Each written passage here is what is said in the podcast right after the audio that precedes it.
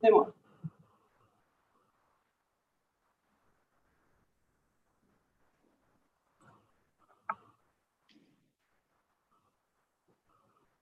C'est bon.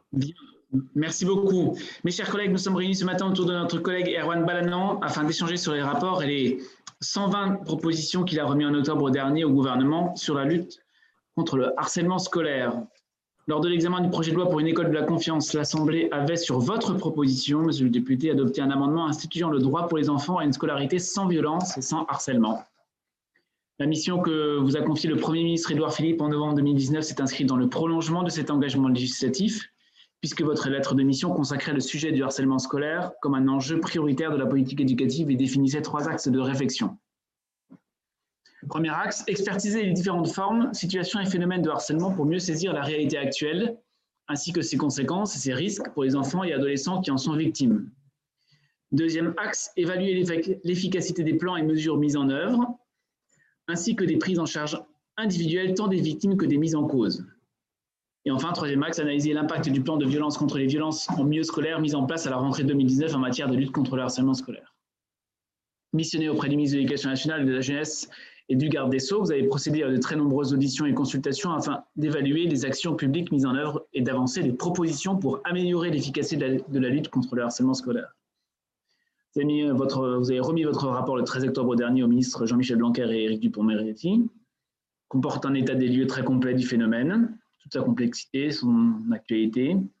Vous insistez notamment sur l'explosion, ce n'est pas surprenant, du cyberharcèlement ainsi qu'une analyse et une évaluation des réponses qui lui ont été apportées, tant sur le plan du droit que par l'institution de l'éducation nationale. Si vous soulignez que le harcèlement scolaire a fait l'objet d'une véritable prise de conscience ces dernières années, vous estimez que beaucoup reste encore à faire, tant pour la prévention que pour l'accompagnement des victimes et la prise en charge des auteurs de harcèlement. Chers collègues, je vous donne tout de suite la parole pour nous présenter plus en détail votre rapport, vos propositions, avant euh, de mettre en place l'échange traditionnel avec les commissaires. Cher Erwan Balanan, c'est à vous. Oui, merci, euh, merci euh, cher Bruno Struder, merci Monsieur le Président euh, de cette commission auquel je ne participe pas, mais parfois j'ai des regrets quand je vois les, visages qui la, composent et les sujets que, sur lesquels vous travaillez. Mais là, grâce à ce rapport, j'ai pu évidemment aborder un certain nombre de sujets qui sont vos sujets de la commission. Alors, euh, tout d'abord, vous l'avez rappelé, le, contexte de la mission et comment cette mission euh, euh, est, née dans mon esprit et comment j'en ai fait la demande auprès du gouvernement. Vous, l'avez rappelé pendant l'examen de la loi sur l'école de la confiance, j'avais fait passer un amendement, d'ailleurs avec l'aide de Frédéric Reiss en séance, sur le harcèlement scolaire et donc un amendement euh, qui, a été inscrit euh, suite à la commission mixte paritaire euh, dans le Code de l'éducation dans, la, partie vie scolaire.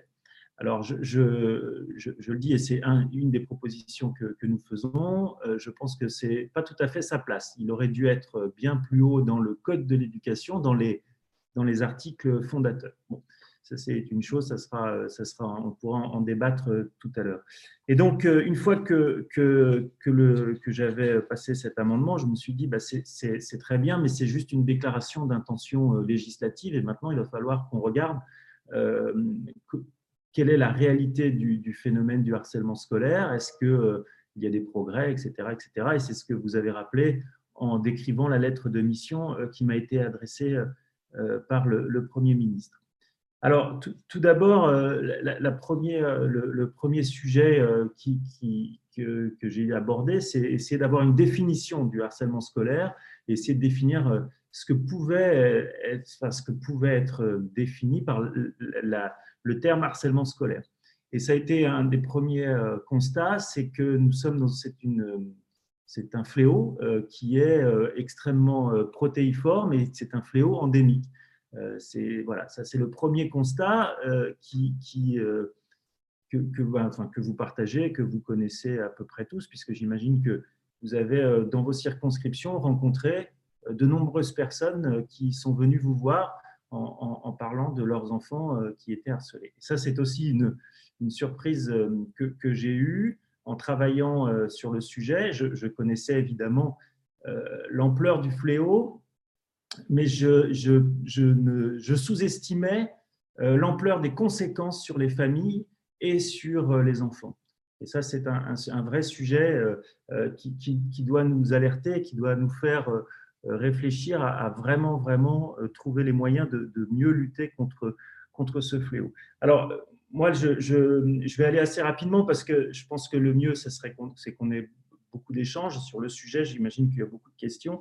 Euh, donc, moi, j'ai fini par faire une, définition qui est une définition que, que, je vais vous lire et qui pourrait définir euh, qui pourrait être une sorte de, enfin, qui est pour moi euh, un cadre qui, qui, permet ensuite de décliner un certain nombre de mesures, surtout sur les, surtout les mesures euh, en lien avec soit le code pénal, soit le code de l'éducation. Donc, ce que je vous propose comme, comme définition, c'est donc le, le, harcèlement scolaire ou lié au contexte scolaire. C'est un premier point important. Le contexte scolaire regroupe l'ensemble des comportements agressifs qu'un ou plusieurs élèves ou personnel scolaire inflige à un élève de façon réitérée et sur une certaine période à l'intérieur d'un établissement d'enseignement ou dans un lieu où la vie de celui-ci se prolonge, notamment à ses abords, sur le chemin pour s'y rendre ou en ligne. Euh, ces violences physiques, verbales ou psychologiques visent intentionnellement, intentionnellement ou non à porter préjudice à l'élève ciblé, à le blesser ou à le mettre en difficulté et induisent une relation d'emprise psychologique. Donc ça, c'est une définition un peu large, n'est pas une définition complètement juridique, mais c'est la définition euh, que, j'ai euh, souhaité poser. Elle a l'avantage de, dire un certain nombre de choses parce que quand je vous ai dit que le, harcèlement scolaire était un phénomène protéiforme, il n'existe pas un seul type de harcèlement scolaire. Vous avez effectivement le harcèlement scolaire traditionnel dans la cour de récréation d'un élève qui se fait embêter par d'autres élèves. Euh, mais vous avez maintenant aussi euh, la question des transports, vous avez la question des abords de l'école, vous avez euh, de multiples types de, de, lieux, d'endroits, de, situations. Et puis, on a évidemment, depuis ces dernières années, le phénomène du cyber. Et il est particulièrement préoccupant, on, y reviendra tout à l'heure dans le détail. Donc, suite à cette définition, j'ai un premier constat à faire, c'est qu'il nous manque et c'est une des propositions, une des premières propositions, euh, il nous manque une grande étude euh, euh, sur l'ampleur du phénomène et sur une étude ayant la capacité de chiffrer et de mettre des chiffres précis derrière le phénomène. On estime qu'on a environ comment dire,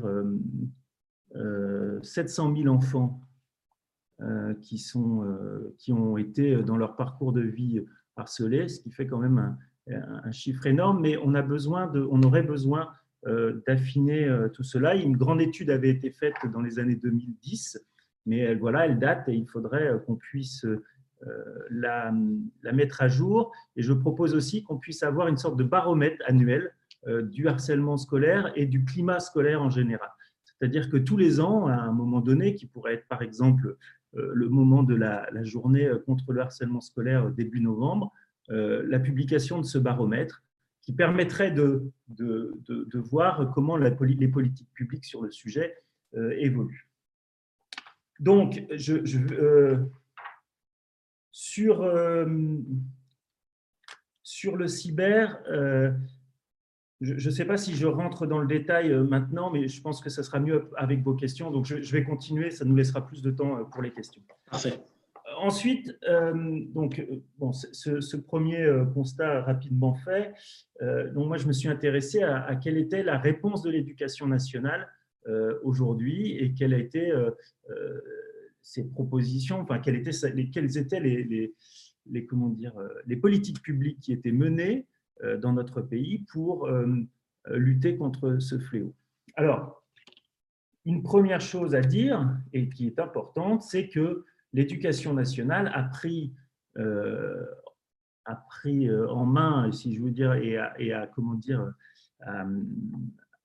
travaille depuis une dizaine d'années environ sur le sujet et a bien avancé et a mis en place un certain nombre de choses qui fonctionnent bien et même parfois qui fonctionnent très bien. L'enjeu maintenant va être de développer ce qui s'est mis en place sur l'ensemble du territoire et dans l'ensemble des, écoles, collèges, lycées. J'ai oublié de vous dire que le phénomène, évidemment, si on veut parler des, chiffres, il, existe dès le primaire jusqu'au lycée.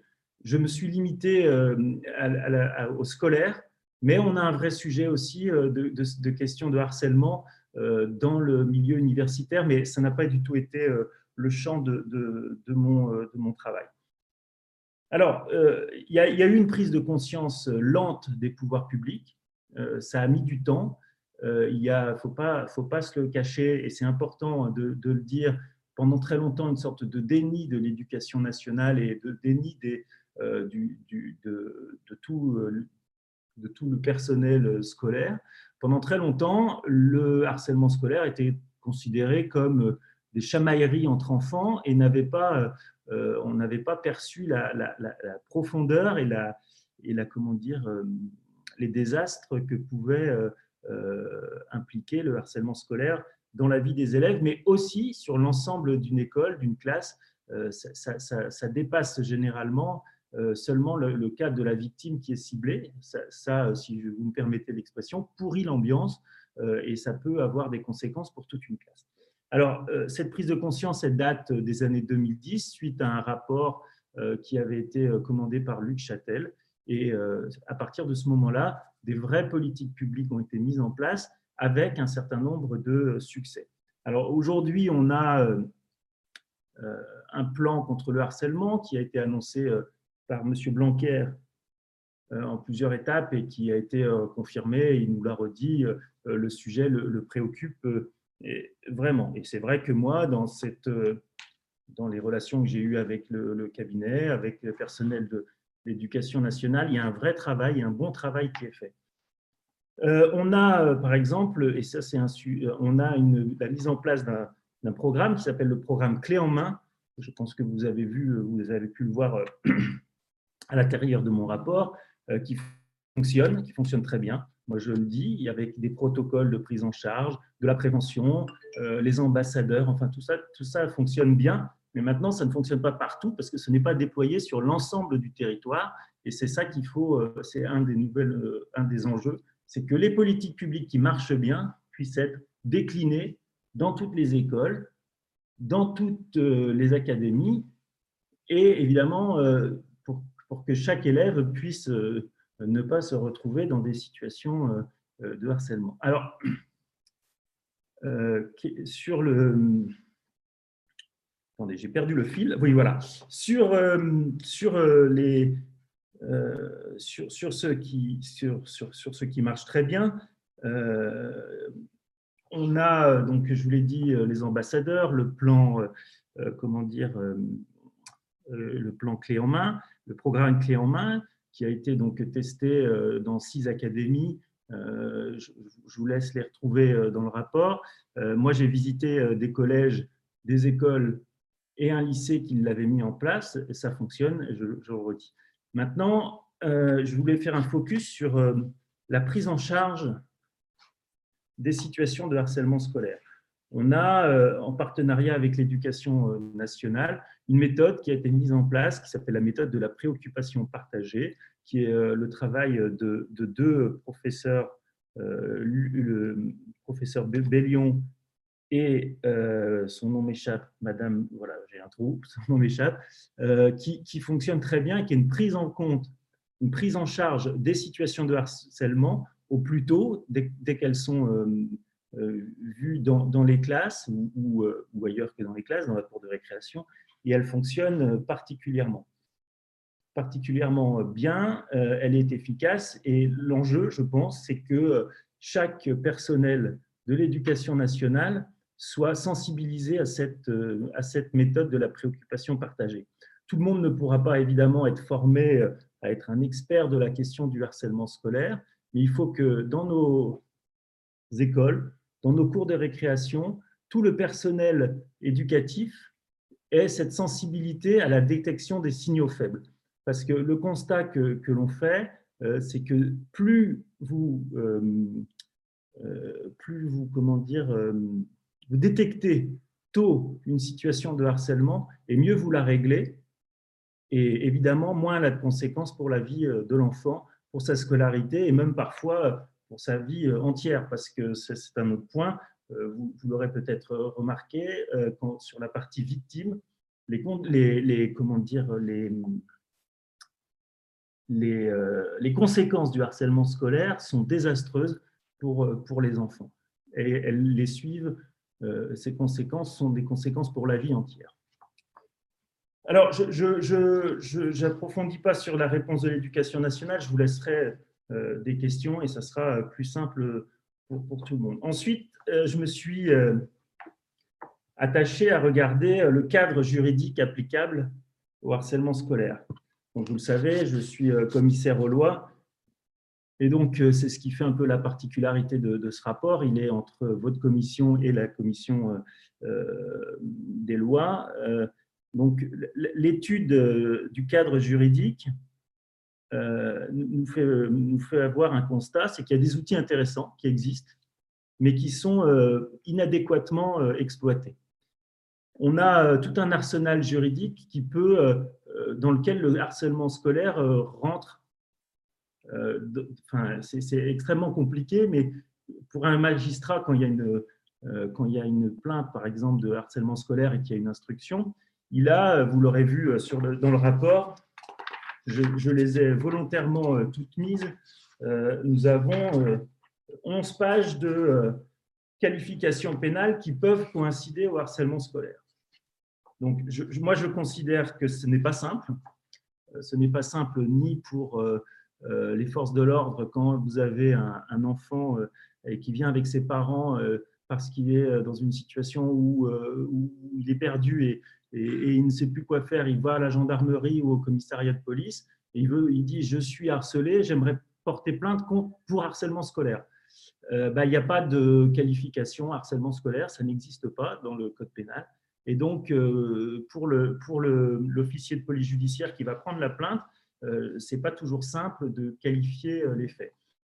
Alors, je, le dis parce que c'est une des choses que je pointe et, que sur lequel je pense qu'il y a un gros travail à faire, c'est l'articulation entre euh, la, vie scolaire et la justice, j'ai envie de dire, des adultes. Enfin, la justice, la justice, tout simplement.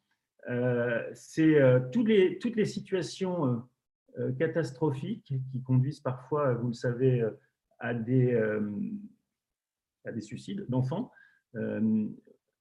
J'ai remarqué que toutes étaient, étaient arrivées à l'issue d'un processus où la décision, enfin, le dépôt de plainte avait été fait, mais l'articulation entre vie, scolaire, discipline scolaire et justice euh, avait été extrêmement problématique. Alors, euh, c'est tout simplement euh, la situation où vous avez donc une famille qui va porter plainte parce qu'elle considère qu'il n'y a pas de réponse de l'éducation nationale ou, du, ou de l'école dans laquelle se déroule le, harcèlement. il va déposer plainte. Alors, première hypothèse, l'officier de police judiciaire va, répondre à la famille ah mais euh, c'est pas notre c'est pas notre ressort. Ça c'est l'école. Nous on n'est pas euh, on, va pas vous euh, on va pas prendre de plainte pour ça. C'est une première hypothèse. Donc ça trouble énormément les familles qui ont l'impression de ne pas être entendues. Alors parfois il y a évidemment la plupart du temps un officier de police judiciaire qui prend la plainte. Et à ce moment-là, il arrive fréquemment que le, le directeur de l'établissement scolaire de l'enfant dise ah ben maintenant que vous avez porté plainte, c'est plus de chez nous que c'est plus chez nous que ça se passe. Et là, vous avez un engrenage d'incompréhension mutuelle, euh, souvent de, situations qui se détériorent encore plus, parce que, euh, évidemment, si vous avez un, enfant qui sait qu'un autre enfant a été porté plainte, euh, ça ne va pas aider aux relations. Donc là, vous avez vraiment, on a vraiment une piste d'amélioration sur l'articulation justice, force de l'ordre et, et vie scolaire. Alors, pour aller vite, moi, je propose, euh, comment dire, euh, la mise en place d'une nouvelle euh, qualification pénale de harcèlement scolaire. Alors, c'est quelque chose qui est, comment dire, extrêmement discuté parce que on peut se dire il existe dans le code pénal un certain nombre de, de qualifications qui peuvent correspondre aux situations de harcèlement, mais scolaire, pardon. Mais je, je pense que je pense qu'il serait de bonne, une bonne politique de faire une sorte de parallélisme des formes entre les autres types de harcèlement. Aujourd'hui, vous avez le harcèlement au travail qui existe, on a le harcèlement moral, et par exemple, dans le harcèlement au travail, dans le code du travail, vous avez le, comment dire, la, description, enfin, vous avez la peine de, de comment dire, de, de, harcèlement au travail. Et je pense que de la même façon que l'on a mis dans le code de l'éducation l'existence du harcèlement scolaire, je trouve qu'il serait assez logique d'avoir dans le code pénal une qualification euh, de harcèlement, de harcèlement scolaire. Ça permettrait tout simplement, je trouve, euh, de commencer, euh, d'avoir une politique globale autour de, du harcèlement scolaire en disant aux enfants, vous savez ce que vous faites, c'est puni par la loi. Et, je pense que rien que ça, c'est quelque chose, mais on pourra en discuter, euh, qui aurait euh, son intérêt. Euh, bon, après, il y a énormément de choses, de petits ajustements à faire entre l'articulation code pénal, code de l'éducation. Vous, verrez dans le rapport, il y a un certain nombre de propositions et il faudra qu'on trouve un atterrissage législatif à un moment donné pour, pour, pour améliorer ces choses. J'ai oublié, mais je vous en parlais tout à l'heure, du rôle des parents au sein de l'éducation nationale. J'ai oublié de vous en parler. Euh, il faudra que, faudra que j'y pense tout à l'heure parce que c'est un élément extrêmement important. Ensuite, euh, sur euh, le rapport, une fois qu'on a, j'ai fait une quatrième partie avec des mesures, des, des, mesures transversales. Et dans cette partie, j'ai beaucoup de choses autour du cyberharcèlement. Donc, j'aimerais revenir quelques instants avec vous sur le cyber euh, je pense qu'on a un vrai sujet euh, de régulation des réseaux sociaux à avoir. Évidemment, euh, puisqu'il faut l'avoir pour les adultes, et on le voit dans l'actualité, dans, notre actualité récente, vous imaginez bien que dans le monde des enfants, il y a aussi un travail à faire. Je pense qu'on a un vrai et un gros travail de formation à faire global, formation des parents sur, sur les risques euh, autour du cyber, mais formation évidemment des, personnels euh, de l'éducation nationale qui, à mon avis, ne euh, sont pas tous assez bien formés à cette question-là. Et on a évidemment, je pense, à, améliorer à l'intérieur de l'école ce que moi j'appelle, vous savez, notre ministre parle souvent du vivre avec autrui, et, je pense qu'il faut qu'on ait un travail sur le fait que euh, le civisme, ça se décline aussi sur le virtuel. C'est-à-dire que euh, de la même façon que dans la vraie vie, si j'ose cette expression, il y a des, des, euh, des attitudes et des comportements qu'on doit avoir quand on vit en société, eh ben, je pense qu'il faut qu'on apprenne plus à nos enfants aussi que le cyber, le virtuel, c'est aussi une société et qu'il faut y vivre un peu comme si on était dans, dans le, monde, dans le monde réel. Euh, alors, dans les mesures transversales, moi je prône pour quelque chose qui dépasse un peu le harcèlement scolaire, mais qui, euh, qui, qui est euh, quand même en lien évidemment, c'est qu'on est dans ce pays une grande politique jeunesse. Je pense qu'on ne se penche pas assez sur la jeunesse, malgré les talents de, ma, ma, de notre ancienne collègue Sarah El Haïry, qui est maintenant secrétaire d'État à la jeunesse.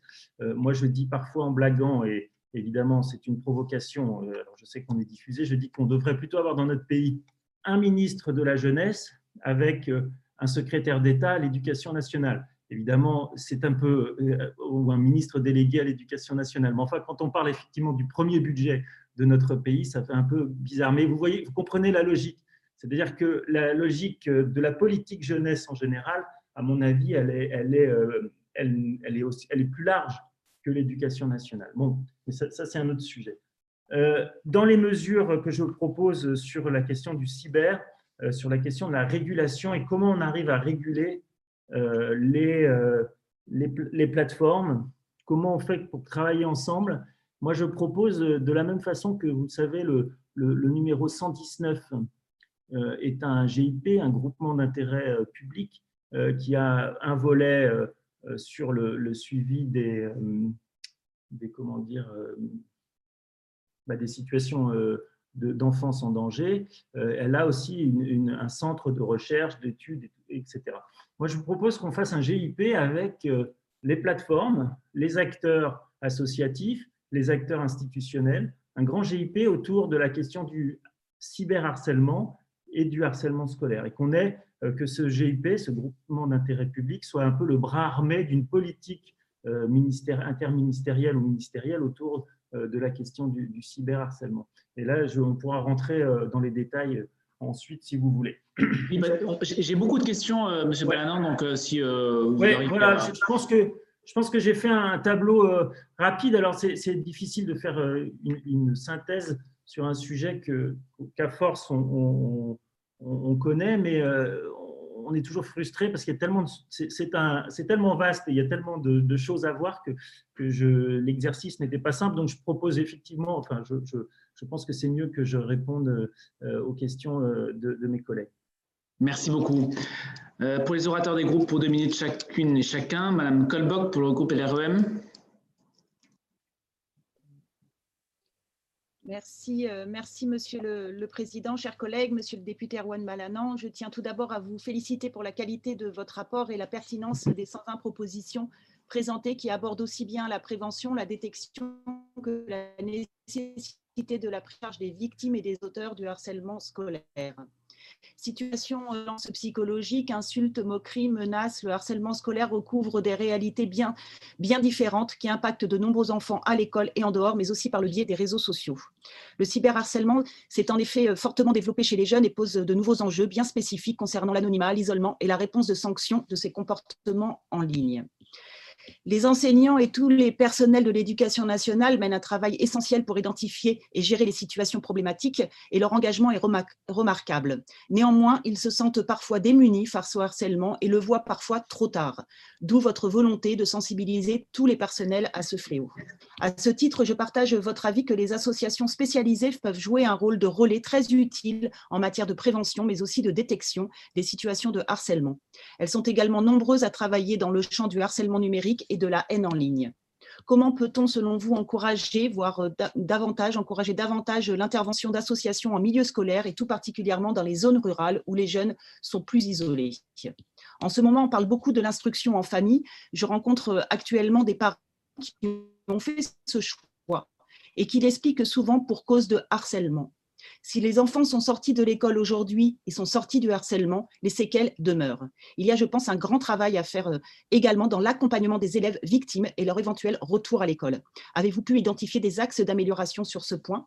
Enfin, votre rapport parle de valoriser certaines bonnes pratiques déjà à l'œuvre sur nos territoires, à l'image du dispositif Copains Vigilants, initié par la Brigade de prévention de la délinquance juvénile dans les Alpes-Maritimes et qui me semble particulièrement pertinent à généraliser sur, notre, sur nos territoires. Je suis convaincue que l'implication des pères est l'une des clés pour lutter efficacement contre le harcèlement. Au cours de votre mission, avez-vous pu identifier d'autres dispositifs que nous pourrions mobiliser dans lesquels les enfants sont moteurs pour prévenir des situations de harcèlement? Je vous remercie. Merci Mme Colbock. Mme Meunier pour le groupe Les Républicains.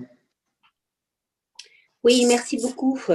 C'est vrai, euh, c'est un terrible constat qu'il n'est jamais trop de rappeler en fonction des chiffres que vous avez donnés.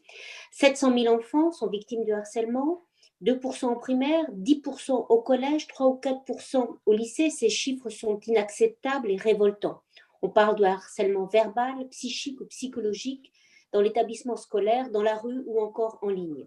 Chers collègues, vous faites le triste constat que je déplore également qu'aucune grande étude scientifique nationale sur le harcèlement scolaire n'a été menée. Comment l'expliquez-vous? Comment est-il possible de laisser cette situation à l'abandon quand nous connaissons ces chiffres?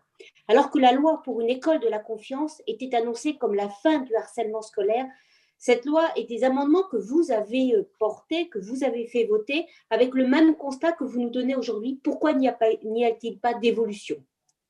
Quelques mots à quoi sert cette loi? Nous savons aujourd'hui que les réseaux sociaux augmentent considérablement le harcèlement scolaire. Sur Internet, l'information se répand très vite, sans doute trop vite, et touche en quelques minutes des milliers de personnes et des enfants. Il est donc primordial de lutter contre le cyberharcèlement et de protéger les victimes et les futures victimes de ce phénomène. L'une de vos propositions est de responsabiliser les réseaux sociaux sur cette question en les encourageant, je vous cite, à se doter d'une fonctionnalité de blocage et ou de signalement des contenus haineux. Cependant, pensez-vous sincèrement que cela soit réalisable, surtout que les informations doivent être traitées rapidement? N'oublions pas également que le problème majeur dans les réseaux sociaux reste la protection des données privées.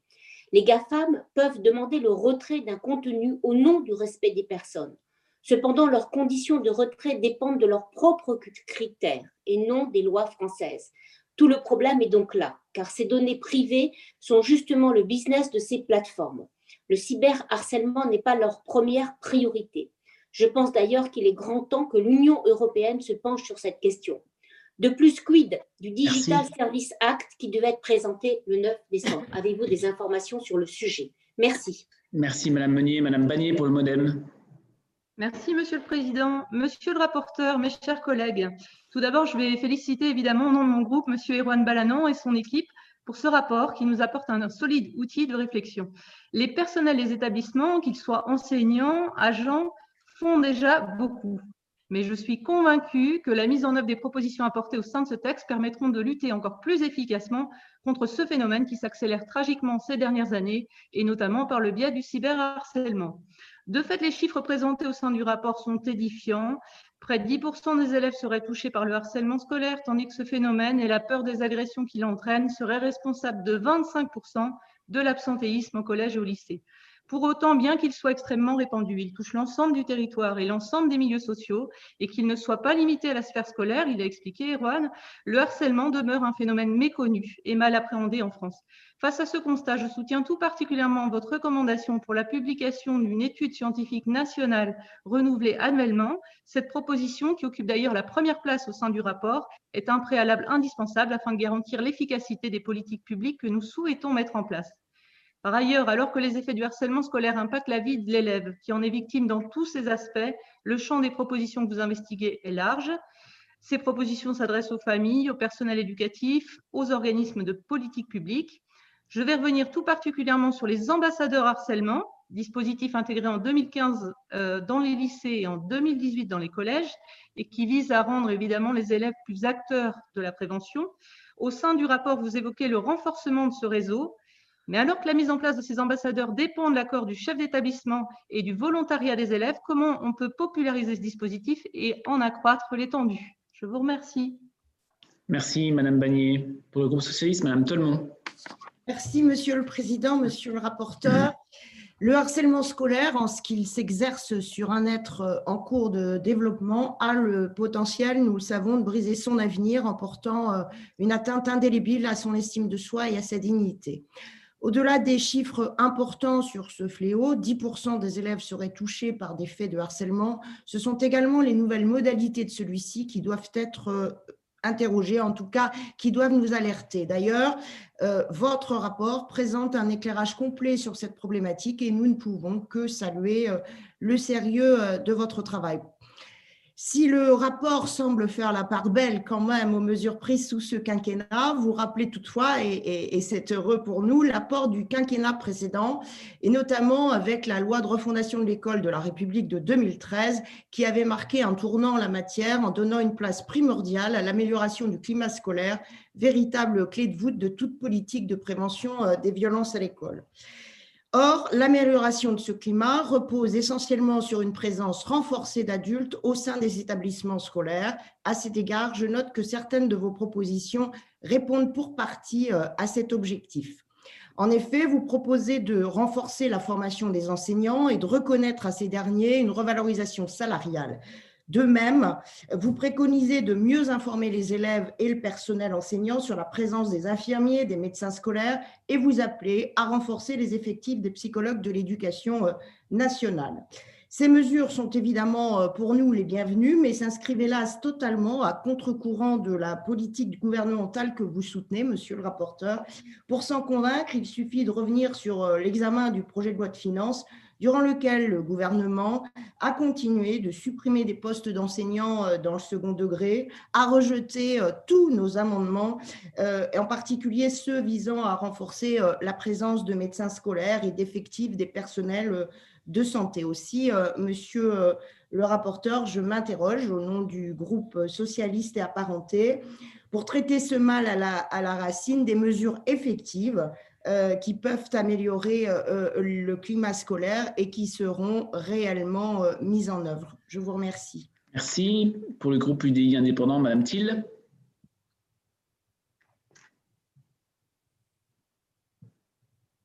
Madame Thiel est-ce qu'elle est, euh, toujours connectée? Non, elle n'est plus connectée. Madame Ressiguier. Et pour le groupe euh, Agir, non? Ah, je n'avais pas d'orateur. Pardonnez-moi, Monsieur Bournazel. Ah, c'est une erreur alors d'inscription. Euh, l'erreur est, est, réparée. Merci, Monsieur le Président.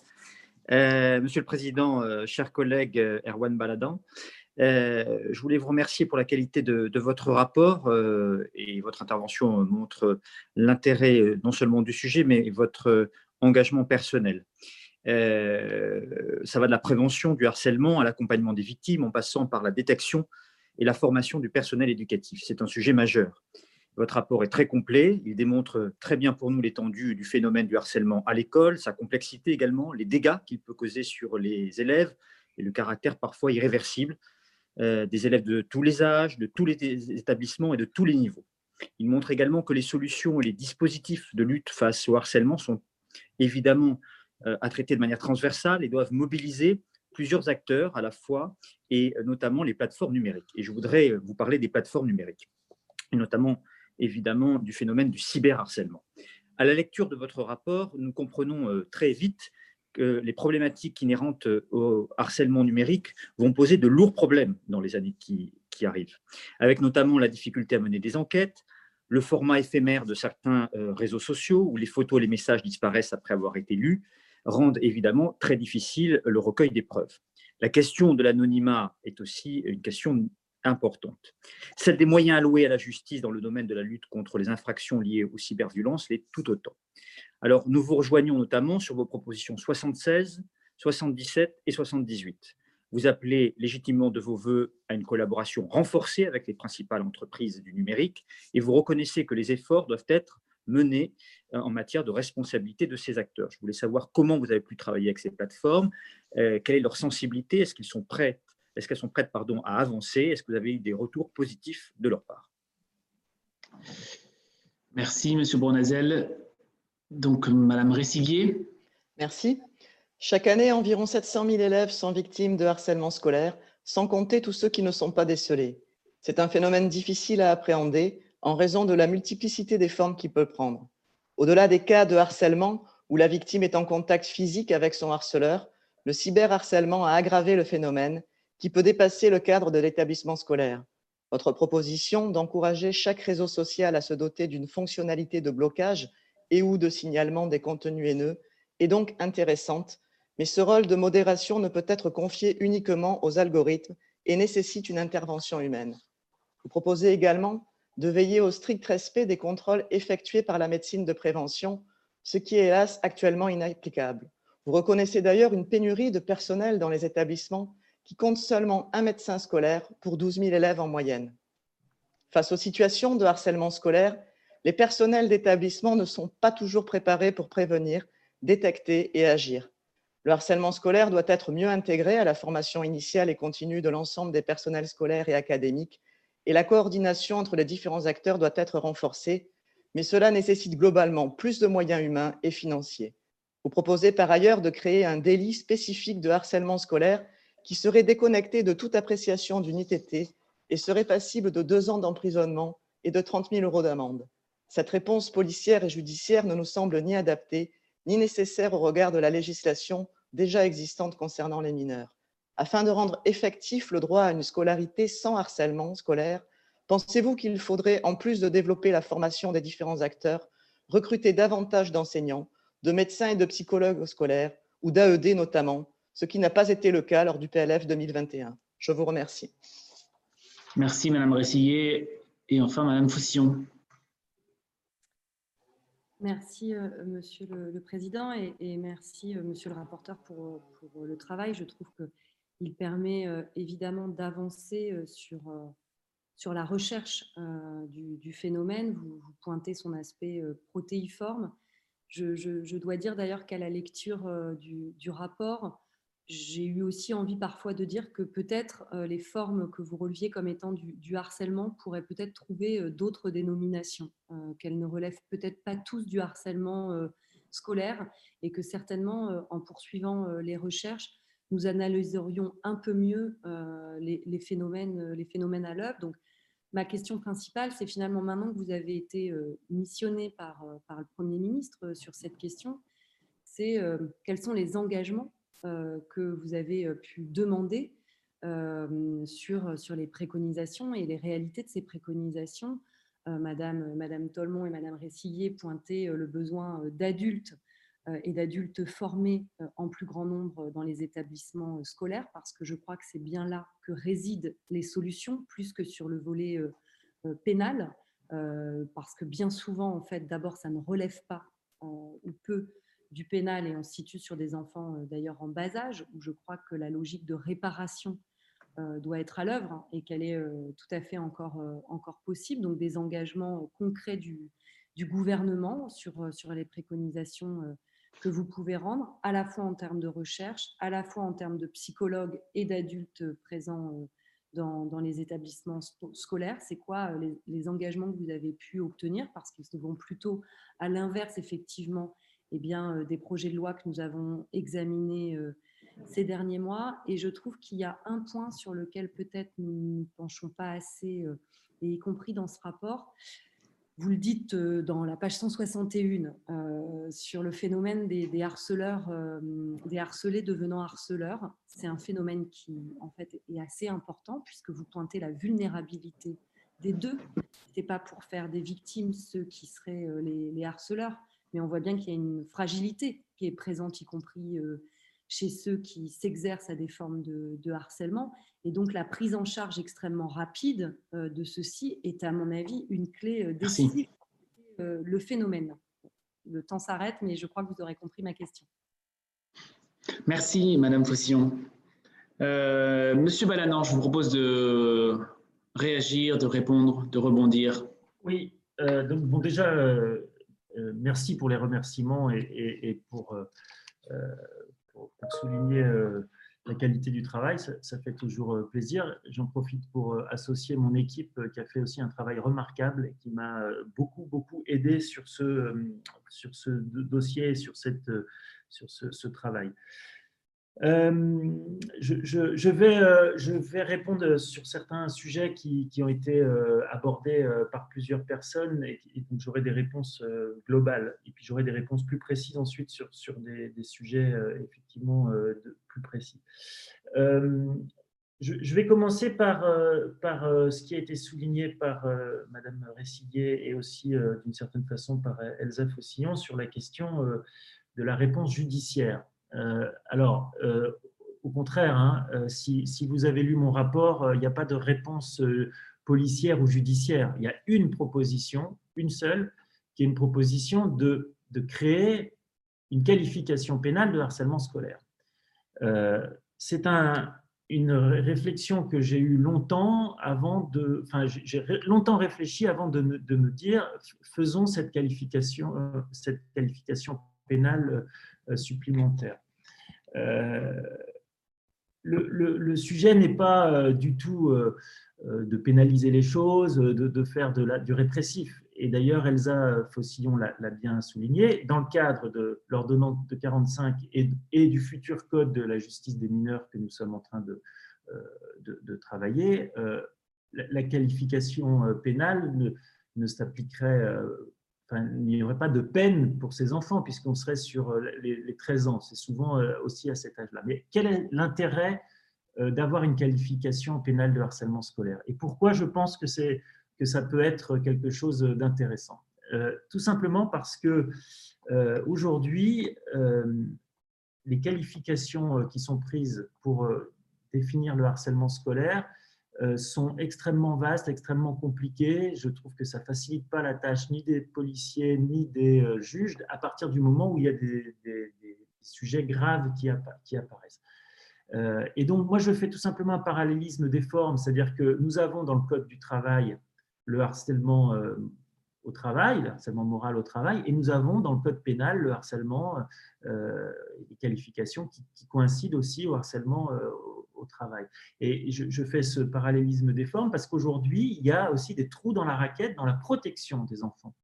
Euh, je ne vais pas rentrer dans le détail, mais par exemple, un, mineur de 15 ans est moins protégé aujourd'hui qu'un majeur euh, sur, des, sur les situations de harcèlement. C'est parce que parce qu'aujourd'hui, vous avez, pour les mineurs de 15, les mineurs de 15 ans, pardon, entre 15 et 18 ans, ils sont moins protégés qu'un mineur de 15 ans, parce qu'un mineur de 15 ans, il y a une circonstance aggravante sur le harcèlement moral qu'il n'y a pas pour un, pour un, pour un, comment dire, pour un enfant entre 15 et 18 ans. Et un adulte harcelé moralement dans le cadre du travail a cette protection supplémentaire puisqu'il y a une, une, comment dire, un facteur aggravant. Enfin, je, voilà. Vous voyez le, sujet? Le sujet, c'est vraiment d'avoir euh, ce cadre qui permet, en, plus, tout simplement de faire euh, un début d'explication aux enfants en leur disant ce que vous faites est pénalement répréhensible. Voilà. Euh, et, ça peut aider aux enfants de savoir que ce qu'ils font est puni par la loi. Je pense que ça peut, ça peut, ça peut aider. Voilà. Mais je, je, voilà, il est certainement pas, c'est certainement pas une réponse policière que, que, je fais dans mon rapport. Si vous l'avez bien lu, c'est la seule proposition qui est peut-être euh, policière. Le reste est euh, en grande partie autour de l'éducatif, de la prévention, etc. Euh, et justement, sur la question de Madame Kolbock, sur l'accompagnement des victimes. Je pense que accompagnement des victimes, et ça rebondira aussi sur la question d'Elsa Fossillon, accompagnement des victimes et des auteurs, c'est crucial. Et, aujourd'hui, euh, la, résolution d'une situation de harcèlement scolaire, quand elle se fait rapidement, demande aussi un accompagnement sur le, court, moyen ou long terme, suivant euh, le temps et suivant la, gravité du harcèlement qui a été fait. Moi, je pense, et d'ailleurs, euh, ça, ça, permettra de répondre aussi à la question de pourquoi avoir une qualification nouvelle, c'est qu'on aura un statut de victime et ce statut de victime, pourquoi pas, euh, pourrait euh, euh, aider à avoir un accompagnement renforcé dans le cadre de mesures qu'on pourrait mettre en place. Et moi, je pense par exemple qu'un enfant qui a été harcelé, et, ça répondra à ceux qui ont parlé de, comme ma collègue Bagné, il me semble, sur la question de, de du retour à l'école. je pense que par exemple, avoir une possibilité pour les enfants d'être suivis psychologiquement et d'avoir un remboursement de ce suivi psychologique par la sécurité sociale quand ils ont été, euh, quand ils ont eu le statut de victime, ça pourrait être quelque chose d'assez intéressant à mon avis. Euh, on, le voit aujourd'hui, euh, vous avez des territoires où la psychologie à l'hôpital, c'est difficile d'être suivi. Et donc, il y a des gens qui sont obligés d'aller dans le privé et c'est assez compliqué quand vous, euh, avez des moyens, euh, peu de moyens. Et je pense qu'on pourrait avoir un accompagnement des victimes. Euh, sur, sur ce que vous signalez sur les, les, pères et, et, le, partage entre l'accompagnement des enfants par les enfants. Euh, c'est le, principe des ambassadeurs qui fonctionne très bien et je pense qu'il faut développer les ambassadeurs. Et moi, je pense qu'il faudrait qu'on ait ce système des ambassadeurs dans tous les établissements scolaires de France. Et ça, euh, ça, c'est, ça me semble extrêmement important. Et ça, me permettra de répondre à Mme Meunier aussi qui, euh, qui nous disait qu'il y avait que, que, que, quelque part l'évolution était mauvaise et qu'il n'y avait pas de, voilà, moi, je suis en total désaccord avec vous parce que justement, et ça, et, ça, et ça me permettra aussi de répondre euh, sur la question de, oui, on a plutôt euh, euh, souligné les politiques actuelles, puisqu'elles sont actuelles. Mais je l'ai dit dans mon rapport, depuis dix ans, et ça date de M. Luc Châtel, tous les ministres qui ont, qui ont suivi Luc Châtel ont pris en compte et ont travaillé sur la question du harcèlement scolaire. Et il y a une vraie, une vraie prise en compte qui, dépasse, euh, qui est transpartisane. Et moi, je félicite tous ces ministres qui ont avancé, où on est passé d'un déni jusque dans les années 2010 à une vraie, aujourd'hui, euh, à la vraie mise en place de, de politiques publiques sur le sujet. Et il y a une évolution, il y a une amélioration à l'intérieur de l'école. Et tout ce qu'on a gagné à l'intérieur de l'école, on l'a perdu par cyber. Et c'est ça, ça c'est un vrai sujet. Euh, sur lequel il faut qu'on avance et j'aurai des éléments de réponse euh, tout, de suite. Là. Sur euh, les études et sur, sur l'idée d'avoir une grande étude, je crois que tout le monde le souligne. moi, je me suis heurté à un truc que je trouve complètement incongru. Vous savez que les chefs d'établissement peuvent faire des études de climat scolaire. ils ont des moyens pour les faire, ils le font. Mais sauf que ces études de climat scolaire appartiennent euh, au, comment dire, euh, à l'établissement qui l'a fait. Et elle, peut ne pas la transmettre. Tout ça sur la, séparation, vous savez, des, euh, des directeurs et enfin, des chefs d'établissement qui ont, qui, ont un lien assez particulier avec leur rectorat. Ils, peuvent avoir fait ces études et ces études, elles ne sont pas, moi, globalisées et, et, comment dire, compilées nationalement. Je pense on devrait avoir ce travail euh, via l'anonymisation de ces études pour avoir cette, euh, ce, grand, euh, ce grand tableau de bord du climat scolaire, du harcèlement scolaire dans notre pays. C'est extrêmement important. donc, sur la question du cyber et sur la question des GAFAM, alors déjà, moi je pense que je, je, vous l'aurez vu dans, le rapport, je parle d'éventuellement les, les, taxer. Évidemment, il y a aujourd'hui une taxe, vous savez, c'est la taxe GAFAM, et moi je préconiserais qu'une partie de cette taxe GAFAM euh, abonde un fonds permettant d'avoir une politique publique et, un, et comment dire, et, un, et des actions fortes autour euh, du cyberharcèlement. Euh, je, le dis euh, dans le rapport, je considère qu'on est un petit peu dans la même configuration que le pollueur-payeur. C'est-à-dire que les GAFAM, euh, quelque part, alors il y a des bons côtés évidemment dans ce qu'ils offrent. Les réseaux sociaux ont évidemment tout un, côté intéressant, mais ils ont aussi une certaine pollution de l'espace public et du débat public. Et je considère que comme ils ont cette pollution, il faut que quelque part, ils réparent cette pollution. Alors, est-ce que c'est une taxe euh, supplémentaire ou est-ce qu'on travaille avec eux euh, et est-ce que eux euh, abondent, par exemple, le, financièrement le GIP que, que moi je souhaite que l'on crée autour de ces questions du cyber et du harcèlement? C'est un sujet. Est-ce qu'ils doivent contribuer ou est-ce qu'on prend une partie de la taxe pour euh, faire euh, ce, GIP et pour avoir une, politique publique sur la question du cyber? Euh, Moi, je trouve que l'idée qu'il soit taxé n'est pas une mauvaise idée, même plutôt une bonne idée, qu'il participe de la même façon qu'un grand consommateur d'eau paye un certain nombre de redevances sur sa consommation d'eau, et ben, que, les, que GAFAM contribuent à, à la à la réparation de la pollution de l'espace public qu'ils mettent en place, je trouve que ça serait euh, une, piste intéressante. Euh, j'espère que je n'ai pas oublié euh, des questions, je, les reprends toutes. sur, sur les actions à développer autour de, autour, bah, autour de, du, cyberharcèlement, et, c'est une question de Madame Bagnier autour des ambassadeurs et comment, qu'est-ce qu'on pourrait aussi développer euh, comme, comme, euh, comme idée. Moi, je pense que la labellisation des, euh, des, des établissements est quelque chose d'extrêmement intéressant. C'est-à-dire que, et ça, ça, se développe puisque c'est dans le plan clé en main, c'est-à-dire que vous avez une labellisation des,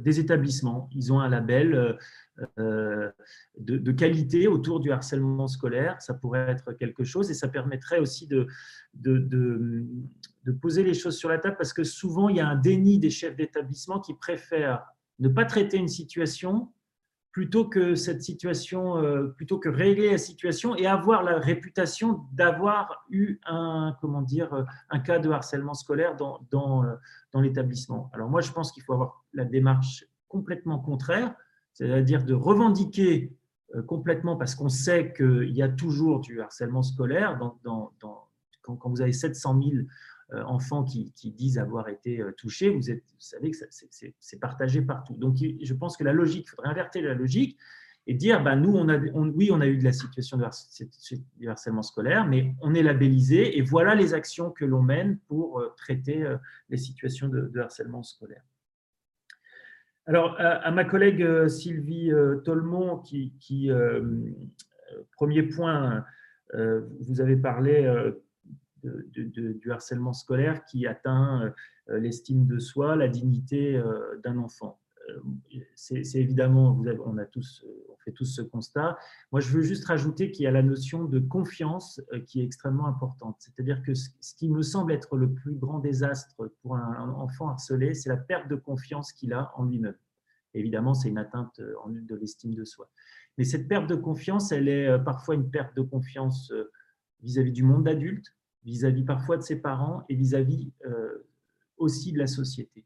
Et c'est là que c'est terrible et c'est là que c'est dramatique, c'est qu'avoir des enfants de la République qui perdent confiance en la société qui perdent quelque part confiance en la République, c'est désastreux. Et c'est pour ça que le levier du travail sur le harcèlement scolaire est extrêmement important pour une société j'ai envie de dire, plus empathique et plus bienveillante euh, aussi à, l'âge adulte.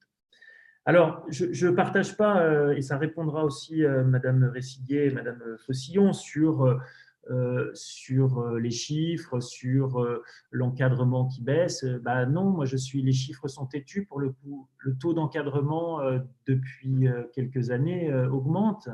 enfin, moi je vois les chiffres, il y a plus de professeurs par élève aujourd'hui qu'il y a quelques temps. Euh, c'est euh, le dédoublement des classes, euh, le dédoublement des classes en primaire, c'est quand même quelque chose qui, a largement augmenté le, taux d'encadrement.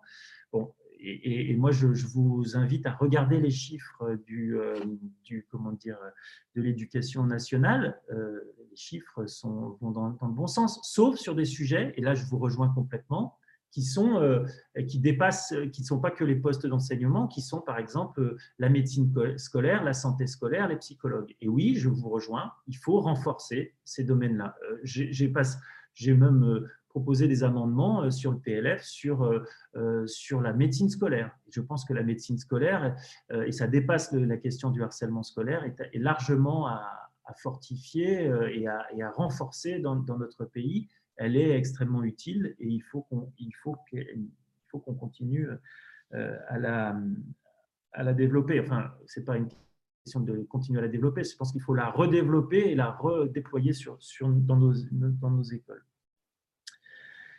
Euh, à Monsieur Pierre-Yves Bournazel, euh, sur les plateformes numériques, sur le cyberharcèlement, moi je le redis, on a là un sujet de société euh, extrêmement alarmant si on n'arrive pas à, améliorer euh, les choses et à trouver des solutions pour réguler euh, l'espace numérique. C'est aujourd'hui, je le redis, mais tout ce qu'on a gagné, tout ce qu'on a gagné à l'intérieur de l'école et dans le monde scolaire, parce qu'on a progressé, il faut le dire, depuis dix ans, je le redis, euh, on l'a perdu, euh, perdu dans le monde du cyber. Et le cyber est particulièrement euh, alarmant parce qu'il a des conséquences et, extrêmement massives par sa viralité. Évidemment, je pense à, je pense à la situation de Mila, vous voyez bien que quelque part, Mila, c'est un type de harcèlement scolaire, euh, mais qui prend des formes quasi mondiales euh, du fait de, euh, de la viralité et l'effet de masse que peut avoir le, cyber, avec en plus un autre phénomène qui est l'effet de trace que ça laisse. Il y a l'effet de masse et l'effet de trace, c'est-à-dire que quand vous avez été cyberharcelé, quand vous avez par exemple eu une diffusion de photos d'un enfant, euh, euh, eh ben, ces photos-là euh, restent sur le réseau quasiment à vie. C'est-à-dire qu'il y a une difficulté incroyable de les retirer. Et pour un enfant, c'est parfois une trace indélébile qui va le poursuivre toute sa vie. Et là-dessus, on a un vrai sujet. Et, et là-dessus, il y a une prise en compte, une prise de conscience que doivent avoir les plateformes elles ont aujourd'hui, la question était de savoir quelle relation j'ai eue avec elles. moi, je les ai auditionnées, effectivement. Elles ont, elles ont une conscience du phénomène et elles pensent faire les choses qu'il faut. Mais sauf qu'elles ne le font pas, les choses qu'il faut. Et je pense qu'elles doivent être beaucoup plus euh, sévères avec, euh, avec les, euh, les, comment dire, les pratiques qui sont faites. Elles doivent mieux travailler, mieux déférencer, mieux, mieux supprimer le contenu. Alors, une piste de réflexion, c'est d'avoir plus de liens avec eux. Par exemple, la plateforme le 118 200 000, non, c'est pas ça, les numéros de téléphone. La, plateforme Enfance en danger qui gère les, les, cyberharcèlements, la, directrice et l'équipe ont des liens directs avec, avec Google, avec Facebook pour déférencer rapidement les choses. Et c'est pour ça que je pense qu'avoir ce GIP, ce groupe d'intérêt public qui regroupe les acteurs du numérique les associations, les institutions, le monde de la justice, le, monde, enfin, le ministère de l'Intérieur, avoir une sorte de, euh, de, donc ce groupement euh, permettrait d'avoir de, des liens plus, euh, comment dire, plus, plus serrés, avoir des déférencements plus rapides, euh, et euh, sans doute avoir euh, aussi la mise en place d'outils de prévention. Moi, j'ai par exemple dit à Google, mais vous, êtes aujourd'hui propriétaire de la plateforme YouTube. YouTube, vous la faites vivre par de la publicité. Et eh ben moi, je vous invite à, financer aussi, vous, directement, des, spots publicitaires de prévention. Prévention à l'attention des parents. Quand, évidemment, un, parent regarde un film sur YouTube ou une vidéo sur YouTube, ils savent parfaitement qui regarde avec les cookies et tout ça. Ils savent quand c'est des enfants, ils savent quand c'est des parents. Et ben, quand c'est des parents, quand c'est le profil parent, vous pouvez avoir une vidéo de prévention euh, destinée aux parents. Et puis quand c'est les enfants sur les programmes jeunesse et sur les, sur les vidéos euh, plus de jeunesse, ben, ayez aussi euh, financé vous-même des, des, programmes.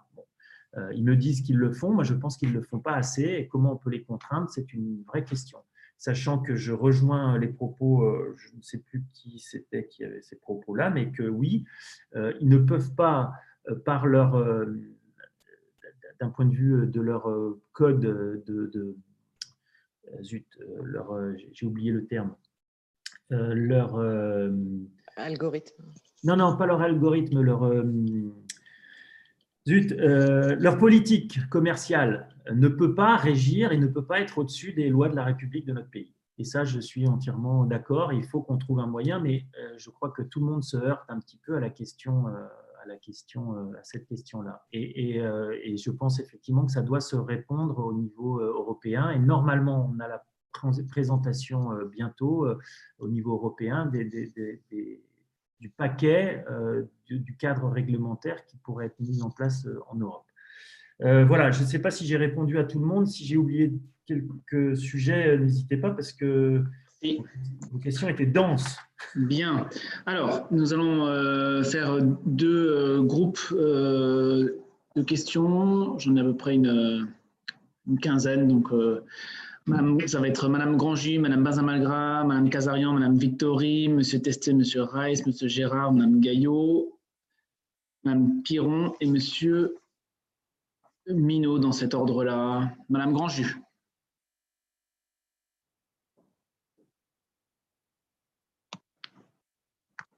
Florence Grandjus n'est pas en ligne. Madame Bazamalgra, ah oui, elle a dû nous quitter aussi, elle m'a fait un message. Euh, Madame Casarian. Merci, Président. Et merci à vous, chers collègues, pour euh, votre rapport et vos propos liminaires. Vous avez dans votre rapport abordé le sujet du harcèlement sur les réseaux ou cyberharcèlement, qui est en quelque sorte une, une forme de continuité du harcèlement scolaire. Avec l'omniprésence des réseaux sociaux, certains élèves qui font l'objet de violences psychologiques par d'autres élèves dans leur établissement peuvent être aussi, et vous l'avez dit, être sous la menace constante d'un harcèlement via les réseaux sociaux. Le chiffre de 700 000 élèves concernés euh, nous a tous interpellés. Vous avez évoqué tout à l'heure une régulation des plateformes. En attendant cette régulation, vous faites aussi une proposition qui est d'encourager les programmes de développement de l'empathie et les projets intergénérationnels pour les jeunes enfants. Pouvez-vous, s'il vous plaît, monsieur le rapporteur, nous détailler cette proposition et nous présenter dans quelle mesure elle pourrait permettre de mieux prévenir et de mieux lutter contre le harcèlement? Je vous remercie. Merci, Madame Victory. Oui, merci, Président. Euh, oui, votre rapport, Monsieur Balanan, montre, euh, s'il en était encore besoin, le fléau que, représente le, harcèlement au milieu scolaire avec des, chiffres qui nous interrogent vraiment tristement.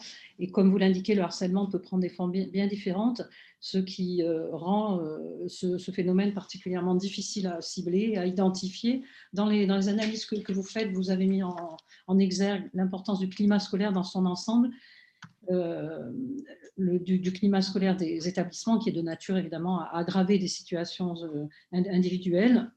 Euh, il me semble que la piste, une des pistes que vous évoquez au niveau de la vie scolaire et qui consisterait à inciter les jeunes eux-mêmes à former des groupes de soutien autour de leurs camarades en difficulté pour être un premier pas vers la responsabilisation du groupe. Je crois qu'il y a un énorme travail à faire pour libérer la parole, en fait, euh, et que les CPE et les, et les assistants euh, d'éducation qui sont déjà en proximité forte avec les élèves euh, pourraient être un, un, élément très important de ce maillage, à condition qu'ils soient suffisamment nombreux. Et je rejoins là ce que mes collègues ont déjà dit. je pense qu'il faudrait que ces équipes soient renforcées pour que le processus d'accompagnement et de responsabilisation puisse se faire. Merci. Merci, Monsieur Testé. Oui, merci Monsieur le Président. Tout d'abord, euh, cher Arwan, un grand bravo pour, pour, ce rapport passionnant. Alors, vous avez développé votre proposition 100 euh, sur la contribution euh, financière des GAFA, mais je vais donc plutôt me centrer sur l'utilisation permanente des nouvelles technologies de communication, téléphone, réseaux sociaux numériques, qui contribuent au harcèlement entre élèves et se poursuit en dehors de l'enceinte des établissements scolaires. D'ailleurs, alors que les cas de, harcèlement classique semblent diminuer, ceux liés au cyberharcèlement, vous l'avez dit, explosent ces dernières années. Alors, en réponse partielle, il avait été décidé l'interdiction d'utilisation du téléphone portable et de tout autre équipement euh, euh, terminal de communication électronique à l'école et au collège depuis la rentrée 2018. Est-ce que des études ont pu être réalisées pour mesurer les résultats de cette mesure, notamment euh, en matière de cyberharcèlement? En outre, considérez-vous qu'il faudrait l'étendre, par exemple, aux lycéens Merci. Merci, Monsieur Testé. Monsieur Rice. Merci, Président. Tout d'abord, félicitations à Ervan Balanan pour ce travail magistral sur le thème pas facile du tout du harcèlement scolaire. Ce rapport très complet va de la description de ce fléau aux outils juridiques pour le combattre. Il est évident que la coordination des acteurs éducatifs est essentielle, d'autant que certains professionnels et parents continuent à minimiser, voire à nier ces violences. D'après un rapport du Césaire, 25% des victimes de harcèlement scolaire n'évoquent pas leur situation et se réfugient dans le silence. La proposition 101 appelle au devoir d'ingérence des adultes comme un premier rempart afin de préserver la confiance des enfants vis-à-vis de l'école. Alors, comme Madame Kohlbock, j'ai rencontré des parents dans le cadre de la future loi sur le séparatisme. Ils m'ont dit qu'ils ont opté pour l'instruction en famille parce que leur enfant a été victime de harcèlement scolaire ou qu'ils craignaient qu'il le soit ma question porte donc sur le lien de cause à effet du harcèlement scolaire à l'instruction à domicile. Donc, quelle est l'ampleur de ce phénomène? Je vous remercie. Merci, Monsieur Rice. Monsieur Gérard? Merci, Monsieur le Président. Euh, les... Excusez-moi, Monsieur Gérard, euh, comme euh, il y a quelques personnes qui se sont désinscrites, je me permets de dire euh, que je vais aller au bout des questions. Donc, si euh, je, vois que Madame Genevard avait levé la main, j'avais bien noté. Madame Thiel est de retour, donc euh, je vais aller au bout des questions, comme ça vous pourrez les poser si vous le souhaitez. Très bien. merci, Monsieur le Président.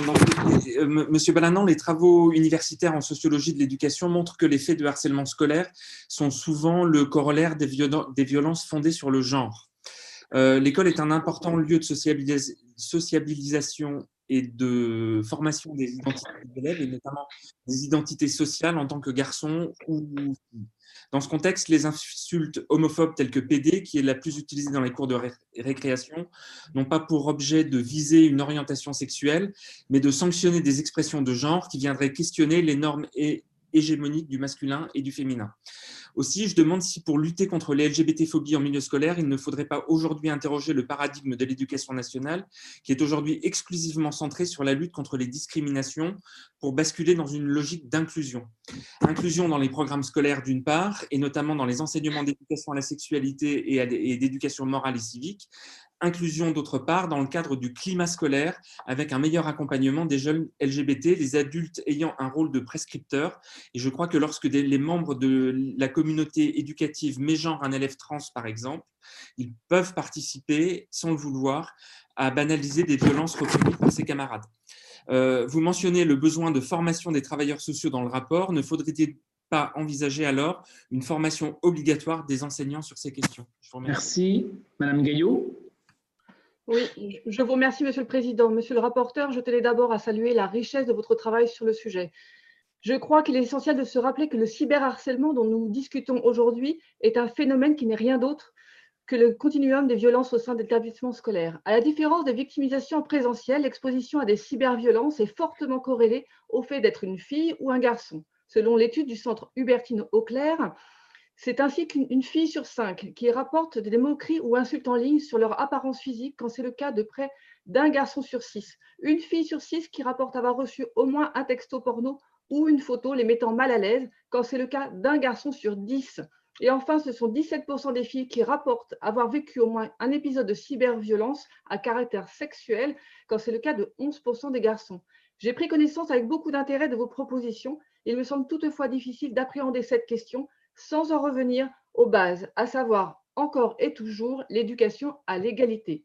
Que proposez-vous pour articuler cette problématique au développement d'un usage sécurisé et respectueux d'Internet, à la responsabilisation des acteurs éducatifs et des réseaux sociaux? Je vous remercie.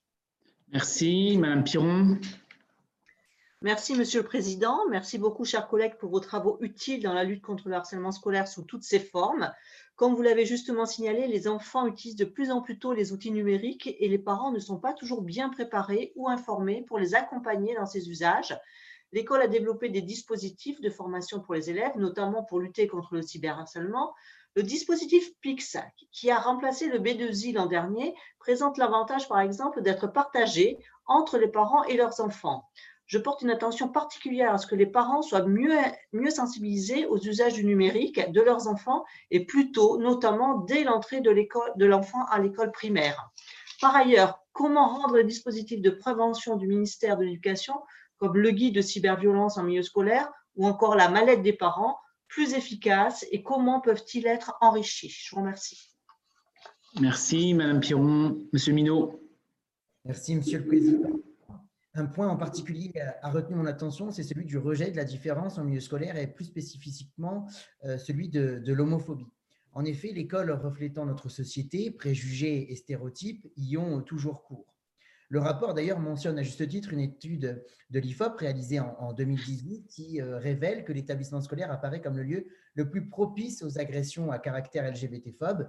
Et récemment, un document sexiste et LGBT-phobe a d'ailleurs été euh, distribué dans un établissement euh, privé sous contrat dans le Finistère à l'occasion des cours euh, d'éducation à la vie affective et sexuelle.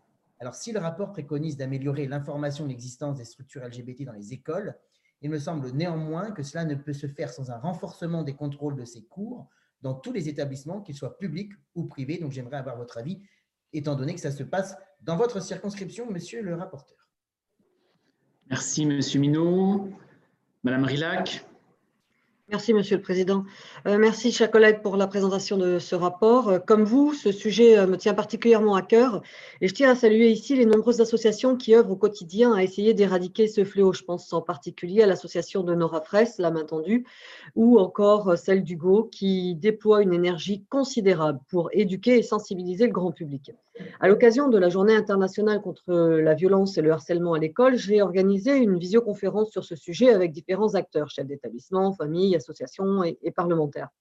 Et ce qui est ressorti de ces échanges, c'est euh, l'absence de coordination entre toutes les instances au sein de l'éducation nationale qui agissent contre le harcèlement.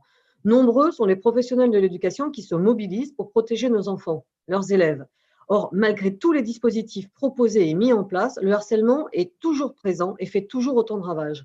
Ainsi, grâce aux nombreuses auditions que, vous avez pu mener, Avez-vous identifié des solutions qui permettraient une meilleure coordination entre tous les dispositifs existants sur l'ensemble du territoire, dispositifs visant à lutter contre le harcèlement à l'école et bien évidemment au cyberharcèlement? Je vous remercie. Merci, Madame Rilac. Monsieur Ravier.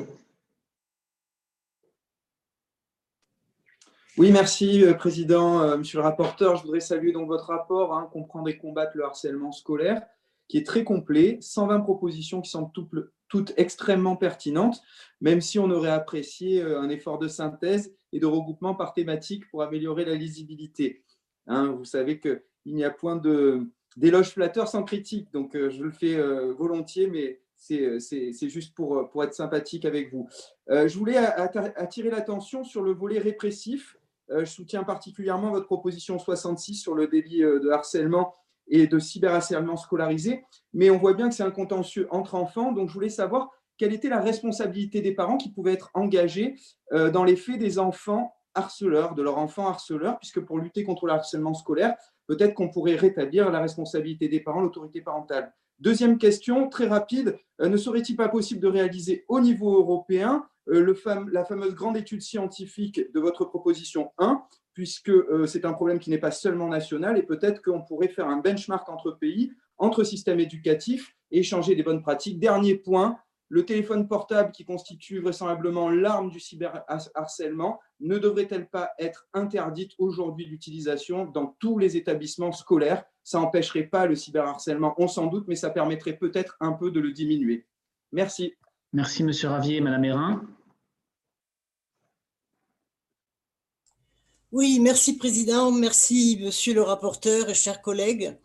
Ma question se, porte à la place de la formation et recherche effectuée dans le domaine du harcèlement scolaire. Côté formation, des études ont montré que le harcèlement scolaire était un phénomène connu, pris avec considération lorsqu'un cas était présent dans l'école, mais que des programmes de prévention étaient rarement élaborés dans les écoles primaires. Or, il semble que des solutions de prévention ou d'action existent. Ce phénomène devrait donc être étudié à l'école primaire d'une part, au sein de l'enseignement moral et civique, mais par ailleurs aussi la formation dans les SP. Cette formation-là est fondamentale. On voit actuellement d'ailleurs les effets en France sur les maths. Quelle est la place actuelle de la formation sur le harcèlement en Master MEF?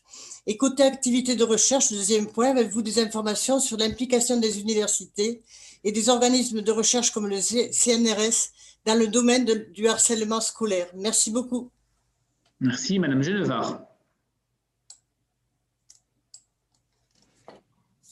Merci, Monsieur le Président. Bonjour à tous. Euh, merci à notre rapporteur pour le travail qui a été fait sur un sujet euh, qui nous tient euh, à cœur, évidemment, sur lequel j'ai moi-même travaillé lorsque j'étais maire de Morteau et alertée par, par ce phénomène et soucieuse d'y apporter des solutions, j'avais mis en place une opération de sensibilisation par le théâtre mettant en scène le harceleur, le harcelé et le témoin, parce qu'en réalité, cette affaire de harcèlement met en jeu euh, ces trois catégories d'acteurs.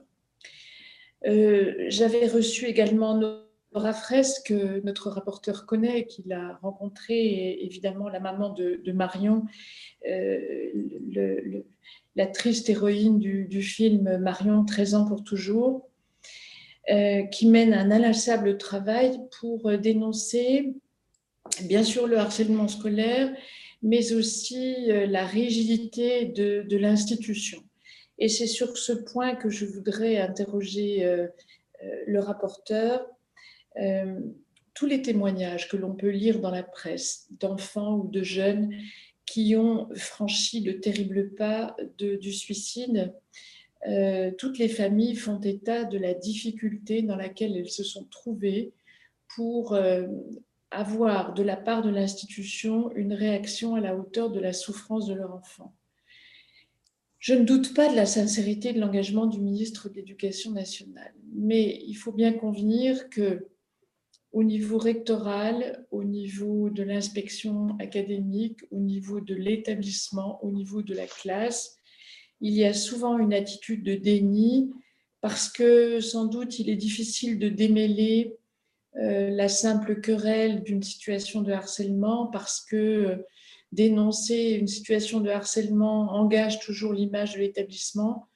Donc, je voudrais sur ce point recueillir l'avis du rapporteur. Si je ne l'entends pas, euh, parce que je devrais partir à la réunion de bureau euh, de l'Assemblée, euh, j'en aurai retour d'une façon ou d'une autre. Merci beaucoup. Merci, Madame la Présidente. Madame Brunira.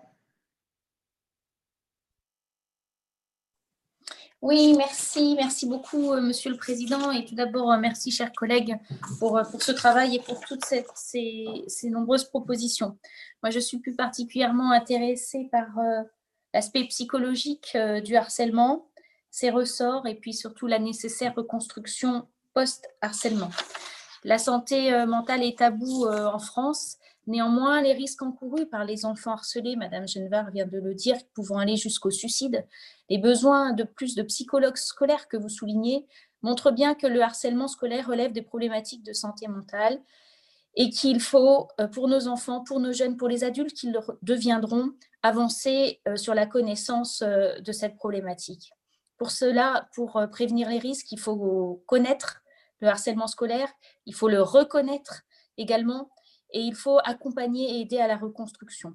Aussi, moi, je suis intéressée par vos propositions que j'ai lues sur euh, les dispositifs d'information et de formation des parents et aussi des adultes qui prennent en charge les enfants, les adultes, de tous les adultes qu'on peut trouver dans nos établissements scolaires jusqu'aux plus jeunes d'entre eux, nos animateurs, nos étudiants, parce que euh, de mon expérience d'adjointe aux écoles à Lyon, je sais qu'un certain nombre de jeunes, d'enfants, se sont confiés avec plus de facilité à des étudiants, à des animateurs plutôt euh, qu'à des enseignants ou à des directeurs. Cette formation, elle doit bien sûr aussi euh, toucher les enfants. Vous avez parlé de l'aide des pères par les pères et j'y crois aussi beaucoup.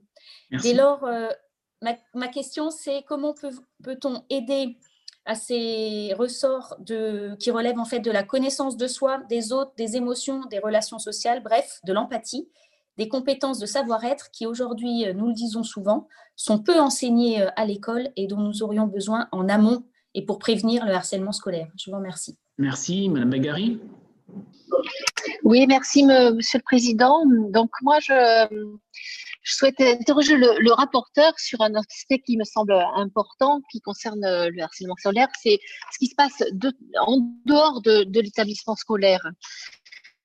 un petit peu quand on parlait des adultes mais, mais euh, vous le traitez surtout selon le prisme intergénérationnel euh, bah, pour tout parent qui saisit des fois un petit, bah, pas tout à fait le fonctionnement de tel ou tel réseau social notamment. Cependant, je pense qu'il faut aller au-delà. Dans certaines familles ou milieux sociaux même, l'exposition à des formes de violence est acceptée, voire même euh, des fois valorisée. Les enfants qui y sont issus sont de fait moins protégés, euh, notamment face au cyberharcèlement, euh, qu'ils en soient d'ailleurs auteurs ou victimes. Là où il n'existe pas donc ou peu de régulation familiale, intrafamiliale, qu'est-ce qu'on peut faire? Quels sont les autres leviers à activer euh, Et ceci rejoint peut-être la question de Madame Bruniera. Par exemple, dans les collectivités territoriales, on pourrait euh, euh, impliquer les, maisons communales des jeunes, mais aussi toutes les associations de périscolaires et comment on peut faire pour qu'elles soient vraiment partie prenante des actions de prévention ou d'apprentissage à l'empathie que vous appelez pour penser hors euh, de, de, l'école. Merci, Madame Dubois. Merci, Président. Euh, chers collègues députés, les victimes de harcèlement scolaire sont souvent dévastées et chez de nombreux élèves, celles-ci se traduisent par des dépressions plus ou moins masquées, plus ou moins graves et un quart d'entre elles ayant déjà envisagé le suicide. Il existe aussi des cas où la situation de harcèlement est encore plus difficile à détecter car elle est masquée par une situation de handicap plus ou moins visible à laquelle elle s'ajoute. Par leur euh, difficulté d'apprentissage, les élèves porteurs de troubles cognitifs spécifiques sont des cibles idéales, d'où euh, une phobie scolaire pour 30% d'entre eux. Et malheureusement, ce harcèlement euh, parfois n'est révélé qu'après plusieurs années, justement en raison de leur handicap. Alors aujourd'hui, les situations de harcèlement, malheureusement, se multiplient et augmentent à l'école primaire de manière inquiétante, et particulièrement pendant les temps périscolaires. Alors, comment mieux associer aux politiques de prévention les animateurs et les personnels de cantine qui ont souvent tendance à minimiser les difficultés rencontrées par ces élèves et comment développer, généraliser les valeurs fondamentales de bienveillance, de respect de l'autre et d'empathie? Merci, Madame Dubois. Madame Thiel. Bonjour, vous m'entendez? Oui, j'ai oui, ça y est. Merci, merci Monsieur le Président, euh, merci Monsieur le rapporteur.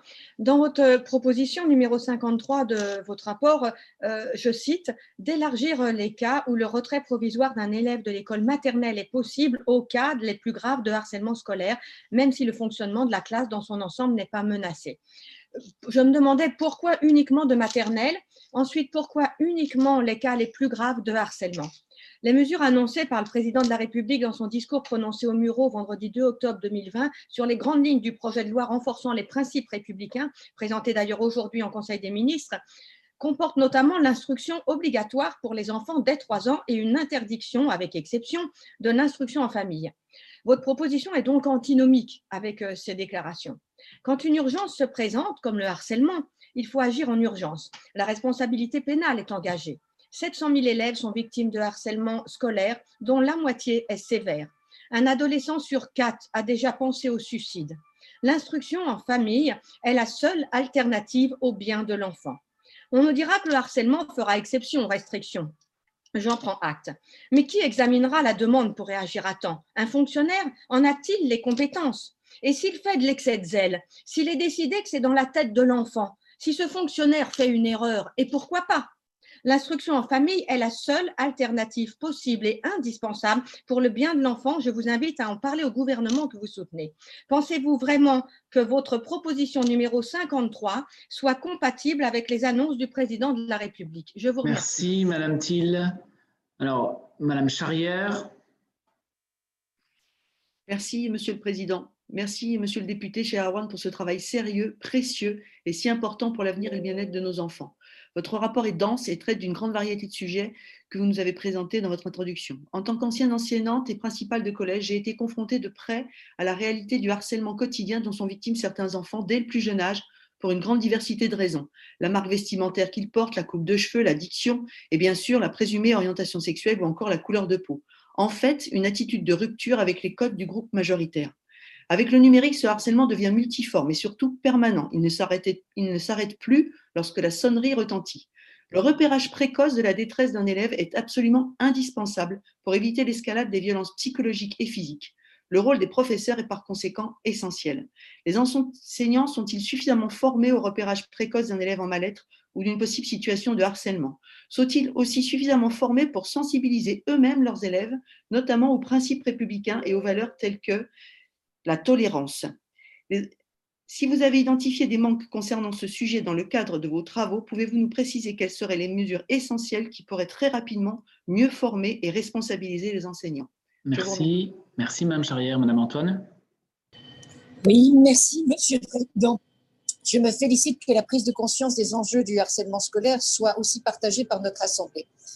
Le 7 novembre 2018, donc soit plus d'un an avant le début de la mission qui a été confiée à M. Balanan, j'ai déposé une proposition de loi relative au harcèlement scolaire. Dans la proposition de loi que, que j'évoquais, je défendais l'inscription dans le code pénal d'une infraction spécifique de harcèlement scolaire. Le texte euh, prévoyait une définition large du harcèlement scolaire. Je ne le limitais pas ou du moins cette euh, définition, je ne la limitais pas à l'enceinte de l'établissement pour prendre en compte le caractère protéiforme du phénomène et notamment sa composante en ligne. Surtout, ce texte euh, prévoyait un droit souple pour la réponse pénale apportée aux auteurs mineurs avec l'obligation de suivre un stage de sensibilisation au harcèlement scolaire aux frais des responsables légaux des contrevenants. Alors, Monsieur Balanan, vous reprenez cette idée d'une infraction spécifique de harcèlement scolaire, ce qui est une bonne chose, Néanmoins, je souhaite revenir, sur la réponse pénale que vous prévoyez dans ce cadre et notamment son adaptation dans le cadre de la justice des mineurs. Pouvez-vous encore nous préciser les contours du dispositif que vous proposez? Je vous remercie. Merci. Et enfin, Madame Bagné qui a redemandé la parole. Oui, rapidement, pour un témoignage euh, comme ça, assez spontané, j'ai été professeur pendant 16 ans en collège et, en fait, j'étais dans un collège qui faisait énormément au niveau du harcèlement scolaire, notamment il y avait une journée harcèlement où on était tout en bleu, personnel, alors enseignants, agents, euh, élèves, et il y avait une photo de prise. Il y avait également un, professeur de technologie qui faisait énormément de choses pour la sensibilisation euh, des élèves par rapport aux problèmes des réseaux sociaux. Donc, euh, ma question était davantage celle de comment on... Alors, euh, Erwan a proposé la labellisation des établissements. C'est peut-être une bonne idée parce qu'il y a vraiment des établissements où on se bouge sur le sujet et depuis des années. Et d'ailleurs, sur la formation des enseignants, attention, les enseignants ont été d'anciens élèves. Ils connaissent parfaitement le phénomène du harcèlement parce qu'ils l'ont vu à côté de, chez des élèves quand ils étaient élèves. Ils connaissent parfaitement ça. Mais par contre, c'est un phénomène bien connu, mais vraiment difficile à repérer. C'est là qu'on doit progresser. Voilà. Merci.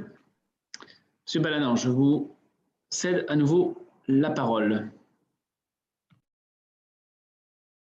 Merci. Euh, c'est encore plus dense que tout à l'heure euh, en termes de, volume de questions. Je vais essayer de, répondre à tout le monde. Euh, Madame Casarian, vous avez, parlé du cyber et j'ai oublié effectivement, et d'ailleurs je vous remercie pour pour ces nouvelles questions parce qu'elles vont me permettre d'aborder des, sujets sur lesquels euh, je n'ai pas été, euh, je n'ai pas approfondi euh, mes propos. Un, des autres, un des autres problèmes du cyber, c'est que il, il n'offre plus de répit à l'enfant. Dans, dans, un cas de cyberharcèlement, de, de harcèlement scolaire traditionnel, euh, vous êtes à l'école, euh, la sonnerie sonne, vous rentrez chez vous et euh, généralement, vous pouvez avoir le cocon familial qui, pendant un temps, va vous rassurer. Même s'il n'y a pas de dialogue entre les parents et l'enfant, au moins vous êtes en sérénité chez vous. Avec le cyberharcèlement, la particularité du phénomène, c'est que l'enfant euh, jusqu'à tard euh, dans la soirée. Euh, si jamais les parents lui laissent avoir son téléphone portable ou sa tablette dans sa chambre, il va pouvoir être harcelé. Et, c'est extrêmement terrible parce que vous êtes sur une pression qui est une pression continue et qui est désastreuse pour, les, enfants. Et donc, ça me permet de, répondre, enfin, de rajouter un, sujet sur lequel je n'ai pas beaucoup insisté, c'est le rôle des parents. Euh, le rôle des parents est, euh, évidemment euh, extrêmement important et, on doit avoir des parents formés, on doit avoir des parents qui, par exemple, savent qu'on ne peut pas être avec son portable tout le temps. Et, des bonnes pratiques sont, à apprendre.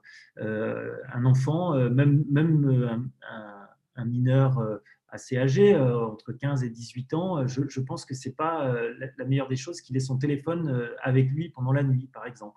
Et je crois que les parents doivent être formés et il faut qu'on ait une éducation des parents, il faut qu'on ait un travail, comment dire, sur le long terme. alors, on va peut-être avoir une évolution parce que les enfants, les parents actuels, des enfants à naître maintenant et des enfants qui sont nés euh, ces dernières années euh, sont aussi nés avec euh, le numérique. Alors j'espère qu'ils auront une sensibilisation aux, bonnes pratiques, mais ils auront aussi sans doute des mauvaises pratiques qui seront ancrées en eux. Il faudra, il faudra y veiller. D'où la prévention et d'où les messages, j'ai envie de dire presque de santé publique autour de ces sujets qui devraient être définis. Et je pense qu'on pourrait avoir une campagne nationale euh, autour de la prévention sur les outils du numérique, ça serait, à mon avis, extrêmement intéressant. Euh, alors, euh, Michel Victory, sur, sur l'importance du climat scolaire, moi, je, effectivement, je, suis entièrement d'accord. C'est-à-dire que plus le climat scolaire est mauvais dans une école ou dans un établissement, et, plus il y a du harcèlement. Ça, c'est assez chiffré, assez bien chiffré. Donc, quand on lutte contre le harcèlement scolaire, on lutte pour l'amélioration du climat scolaire et quand on lutte pour l'amélioration du climat scolaire, on lutte aussi contre le harcèlement scolaire. Donc euh, tout ça est une politique globale et il faut travailler sur, ces sujets. Euh, vous avez parlé des groupes de soutien. Effectivement, c'est extrêmement intéressant et je pense que euh, notre éducation nationale aurait intérêt aussi à développer beaucoup plus le travail collectif entre élèves. Je pense qu'il n'est euh, pas assez euh, développé. Je pense qu'il devrait y avoir beaucoup plus de notes qui parfois sont des notes collectives. Ça apprendrait euh, aux élèves à travailler ensemble, à, comment dire, à assimiler leur complémentarité, à assimiler, enfin, à, prendre en compte les qualités des uns et des autres. Et je trouve que, que le travail collectif est, à développer. On a une école, je trouve, qui est trop souvent sur la note et la note individuelle et pas assez sur le travail en commun.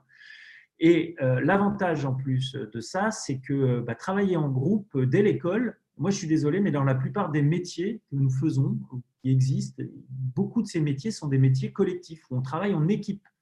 Et donc, euh, former dès le plus jeune âge serait aussi un intérêt pour, pour, pour, la suite du, parcours professionnel et la suite de la, vie des, enfants.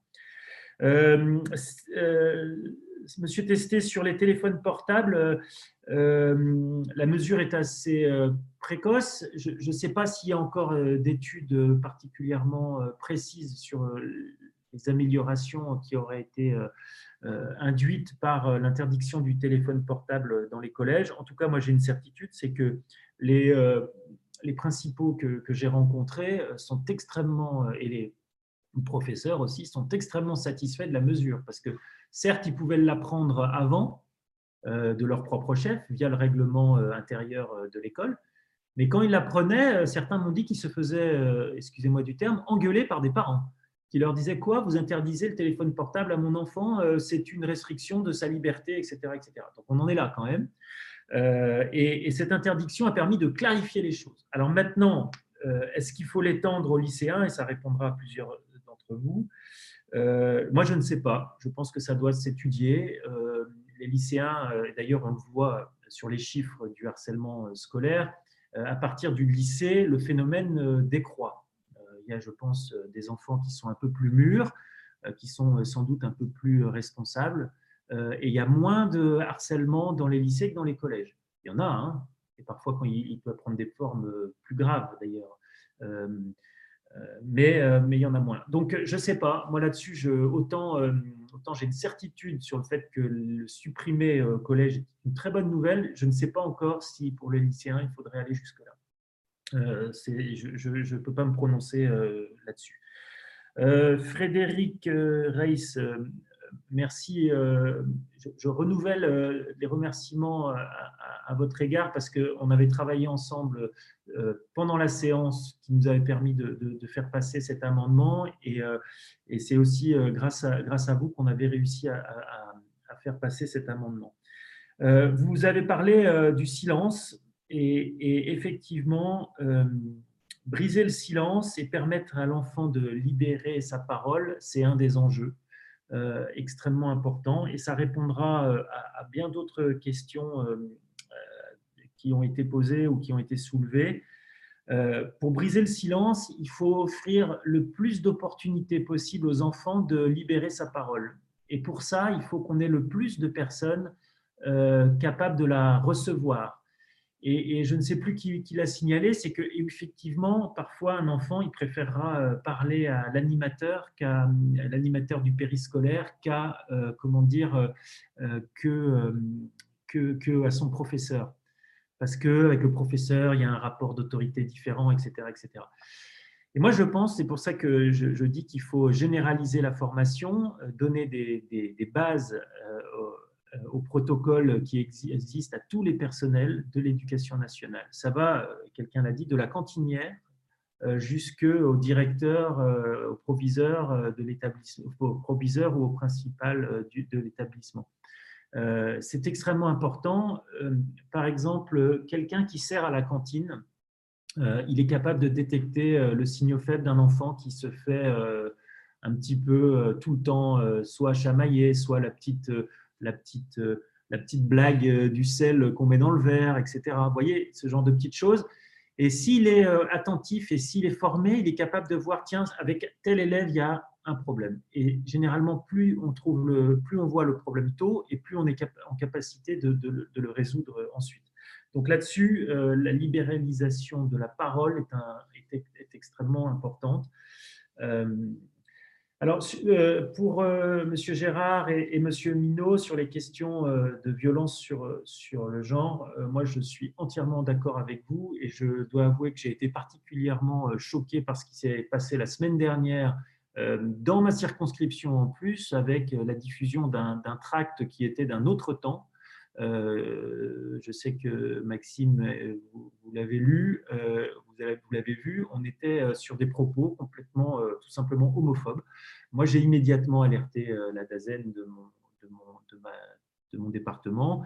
Et euh, les choses sont rentrées dans l'ordre puisque le, directeur de l'établissement n'a même pas attendu, a enlevé, a reconnu son erreur et, les choses vont, vont s'améliorer, j'espère. Et moi, j'ai proposé à, cette, à cet établissement d'aller euh, faire un débat avec eux et les élèves sur la question du genre et sur la question des violences de genre. Je pense qu'elles sont euh, extrêmement importantes. Et oui, vous avez raison, Monsieur Gérard, sur le, euh, sur la, leur rôle dans le harcèlement scolaire. Euh, on a un vrai sujet et, effectivement, euh, les, les personnes homosexuelles sont plus harcelées que, que les personnes qui, qui, ne déclarent pas leur homosexualité, ou d'ailleurs déclarées ou pas, souvent c'est un phénomène. Voilà, il faut le traiter. Euh, pour répondre à, à Monsieur Minot aussi, il faut qu'on contrôle aussi l'effectivité euh, euh, des modules qui, existent autour de l'égalité de genre, autour de l'éducation sexuelle. Tout ça est à développer et, à contrôler qu'elles sont effectives. Et, je crois que Marlène Schiappa, quand elle était ministre sur ce sujet-là, avait lancé des, contrôles. Alban, euh, Alban, euh, cher Alban Gaillot, euh, sur le même sujet également, sur la question des filles et sur la question à l'égalité, évidemment, plus on fera de l'éducation à l'égalité et plus on en fera tôt, dès, j'ai envie de dire, la crèche. Et dès la, dès, la crèche, il ne faut pas avoir des réflexes genrés, et ça, les éducateurs, enfin les, les puricultrices en crèche doivent être formés à ça, c'est évident. Et, oui, quand vous êtes une petite fille aujourd'hui, euh, je l'ai déjà dit euh, dans, des auditions à la DDF, eh ben, euh, toute la vie est plus compliquée. Et c'est terrible. Et vous avez une accumulation de complications quand vous êtes une fille, et ça arrive jusqu'à ce que vous soyez, au moment où vous êtes grand-mère à la retraite, et eh ben, toute la vie, tout ça s'est accumulé. Donc il faut qu'on travaille, il faut qu'on soit encore plus fort là-dessus. Et, oui, les petites filles sont plus harcelées que les garçons sur les réseaux sociaux et les chiffres, ils sont, euh, ils sont là, ils sont euh, évidents, et il y, a, euh, il y a des violences sexistes et sexuelles bien plus importantes.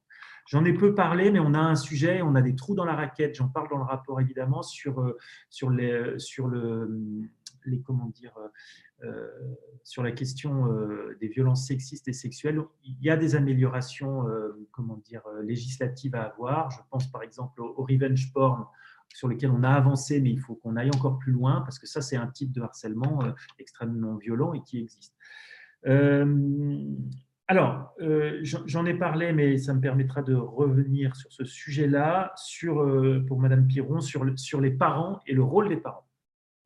Je pense que l'éducation nationale, par, c'est un peu bunkérisé par différentes couches successives d'événements qui se sont passés. Il y a eu effectivement euh, les plans euh, Vigipirate qui ont éloigné un peu euh, la présence des parents dans l'école. Maintenant, il y a la, question sanitaire. Et petit à petit, ça devient de plus en plus enfin, difficile d'être parent et de rentrer dans l'école de ses enfants. Et je pense que c'est une erreur incroyable. Et je pense qu'il faut développer des lieux à l'intérieur de l'école où les parents peuvent être présents ça me semble euh, extrêmement important. Euh, moi, j'ai l'exemple d'une école que je connais où il y a, une pré-cour, il y a un grand couloir à l'intérieur où les parents pourraient parfaitement rentrer, et puis non, ils ne rentrent pas, ils restent, ils restent dehors, même quand il pleut. Ben non, moi je trouve que, les parents rentrent et qu'ils aient une confrontation avec l'école, ça serait extrêmement important. Et je signale à ce sujet que je pense que la fin de l'école du samedi matin est un désastre pour ça. Euh, le samedi matin, c'était le temps où les parents avaient le temps d'aller à l'école.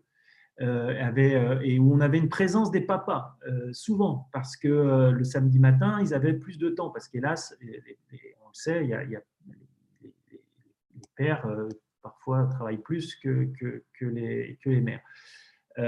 enfin, travaillent plus. Enfin, ce que je veux dire, c'est qu'ils sont plus souvent, c'est pas vrai, souvent les, femmes travaillent plus que les hommes.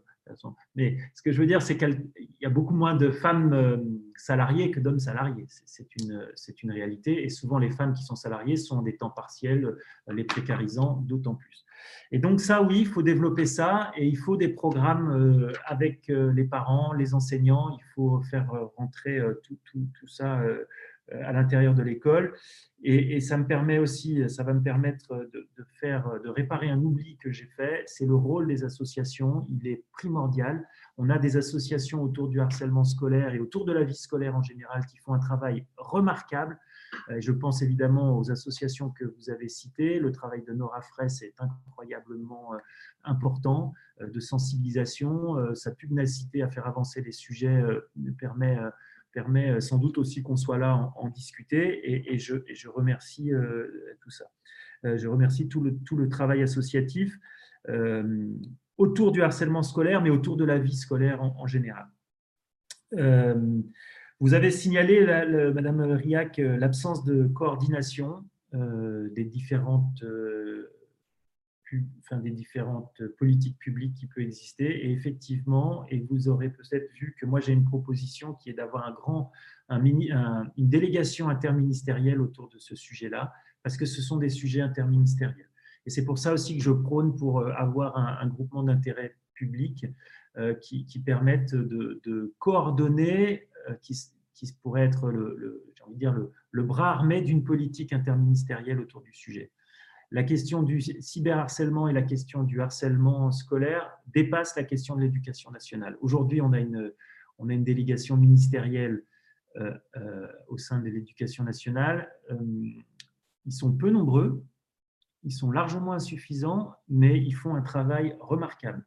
et je ne sais pas s'ils écoutent là, mais en tout cas, je leur redis cet incroyable travail qu'ils font. Mais sauf qu'aujourd'hui, je pense qu'ils ne sont pas assez et je pense que être en, délégation autour de la DGESCO euh, n'est pas la solution. Et je pense qu'il pourrait y avoir une délégation interministérielle sur le sujet, euh, trans-ministère, et ça serait bien plus efficace et ça permettrait de coordonner un certain nombre de, euh, de politiques publiques, de mieux articuler justice et éducation, etc. etc.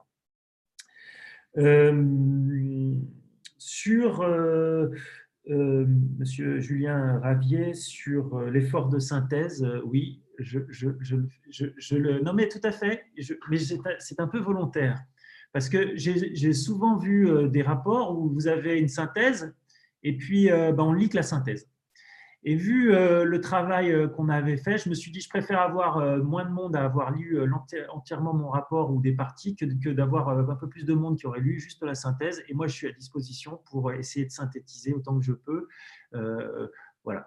mais bon, alors vous parlez de la responsabilité des enfants et, donc des parents, parce que je vous rappelle que jusqu'à 18 ans, les mineurs sont civilement non responsables.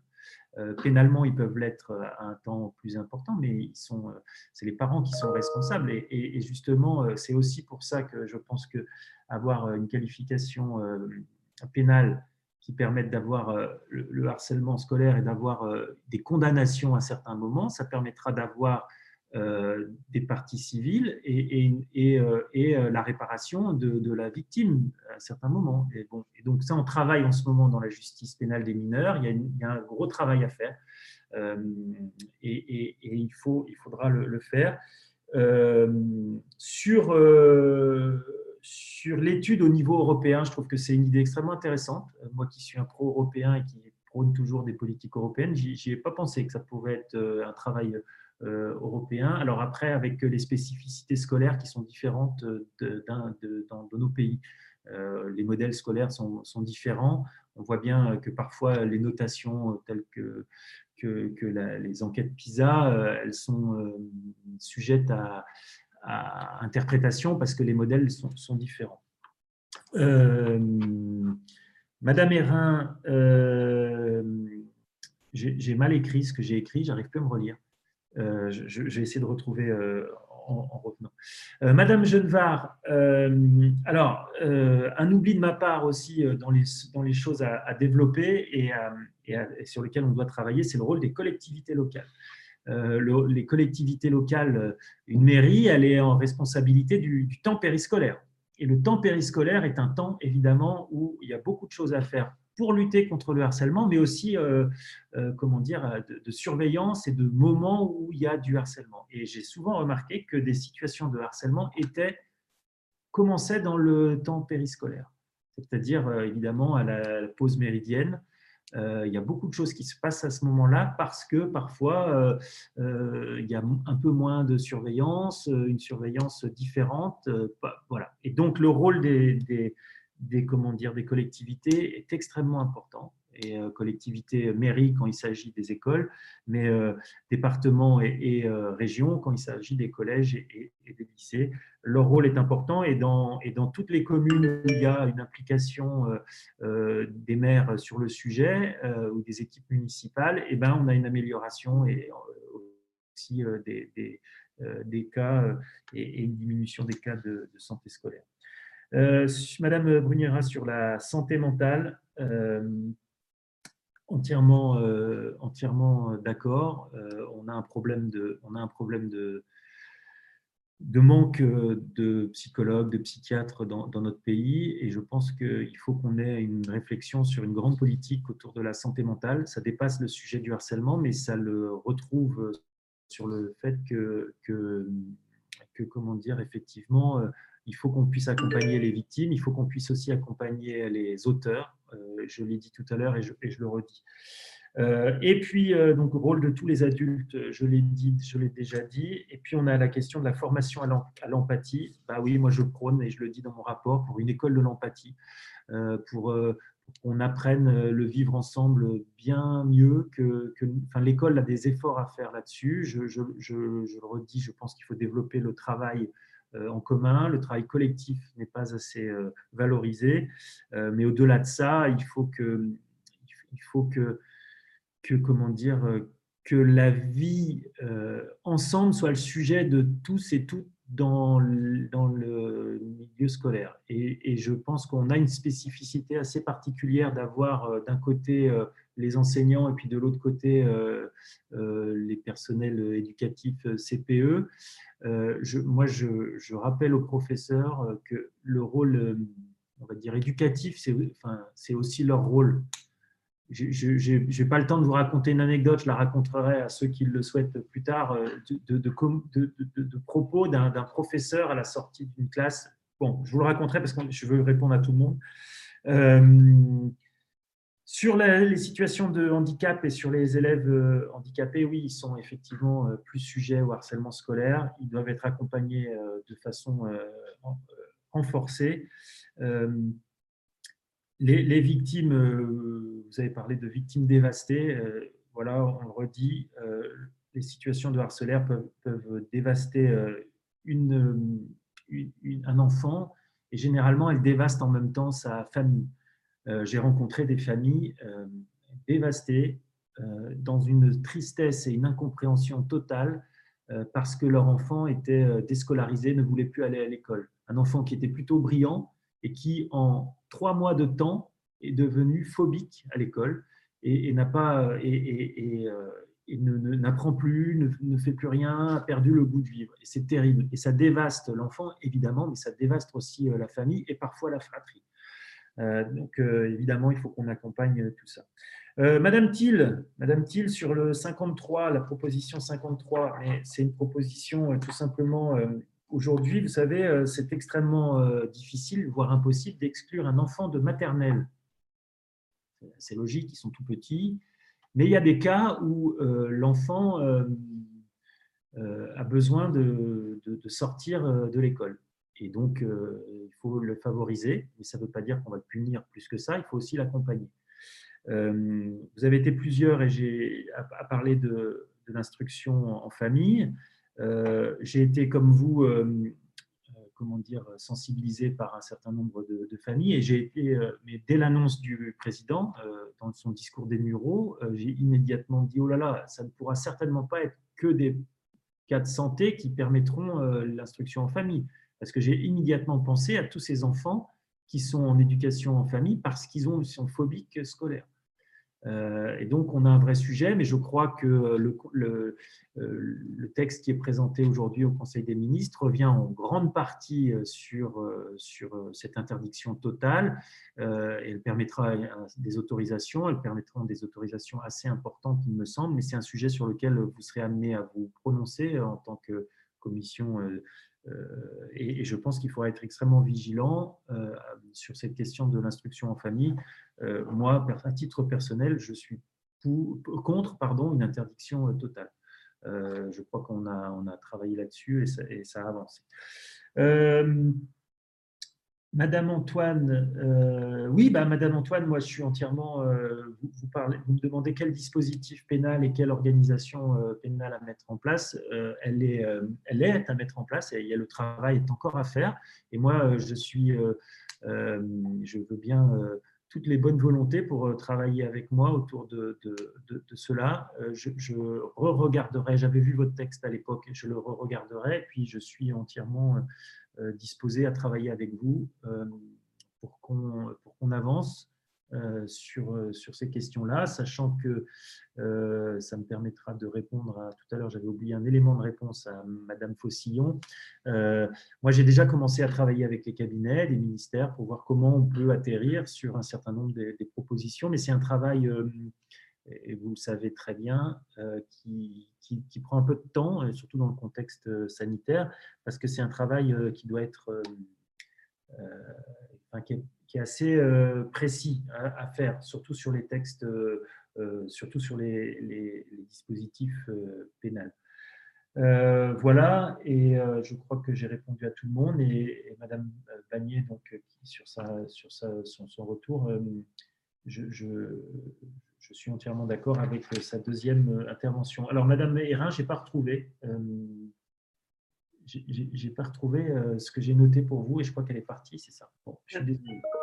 Madame Hérin était un peu sur le même type de question que moi, c'est-à-dire quelle est la formation à l'heure actuelle dans les INSPE sur, Ah oui, oui, oui, oui. Alors, et puis elle avait aussi un, oui, oui, oui, puis ça me revient. Et elle avait aussi la question des, du travail universitaire et, à, développer. Euh, effectivement, je pense qu'il faut qu'on, et ça c'est un des souhaits du ministre, et il l'a fait, il l'a annoncé euh, dans le grand colloque international euh, qu'il a fait cette, au, niveau, au début novembre sur la journée contre le harcèlement.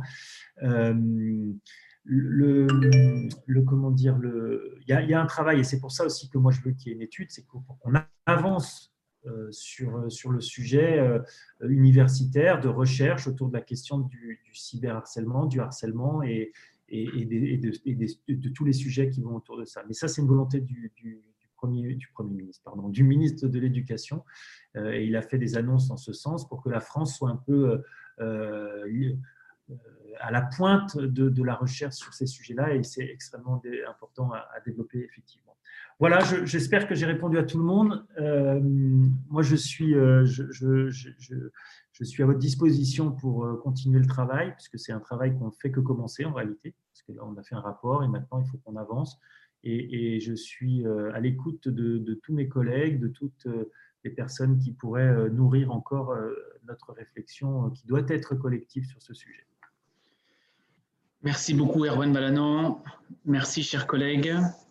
Nous nous retrouvons la semaine prochaine à 15h pour une audition en visioconférence sur la médecine de prévention à l'éducation nationale. Euh, en bureau, il avait été acté le lancement d'une mission sur ce sujet euh, ô combien euh, sensible et important. mais j'ai trouvé préférable, plutôt que de rajouter un rapport, un rapport d'écouter notre collègue Charlotte Lecoq, qui a travaillé sur, sur le sujet et donc, euh, pour cela, euh, nous nous retrouvons mercredi euh, à 15h, a priori en visioconférence. Je vous souhaite à toutes et à tous une bonne journée.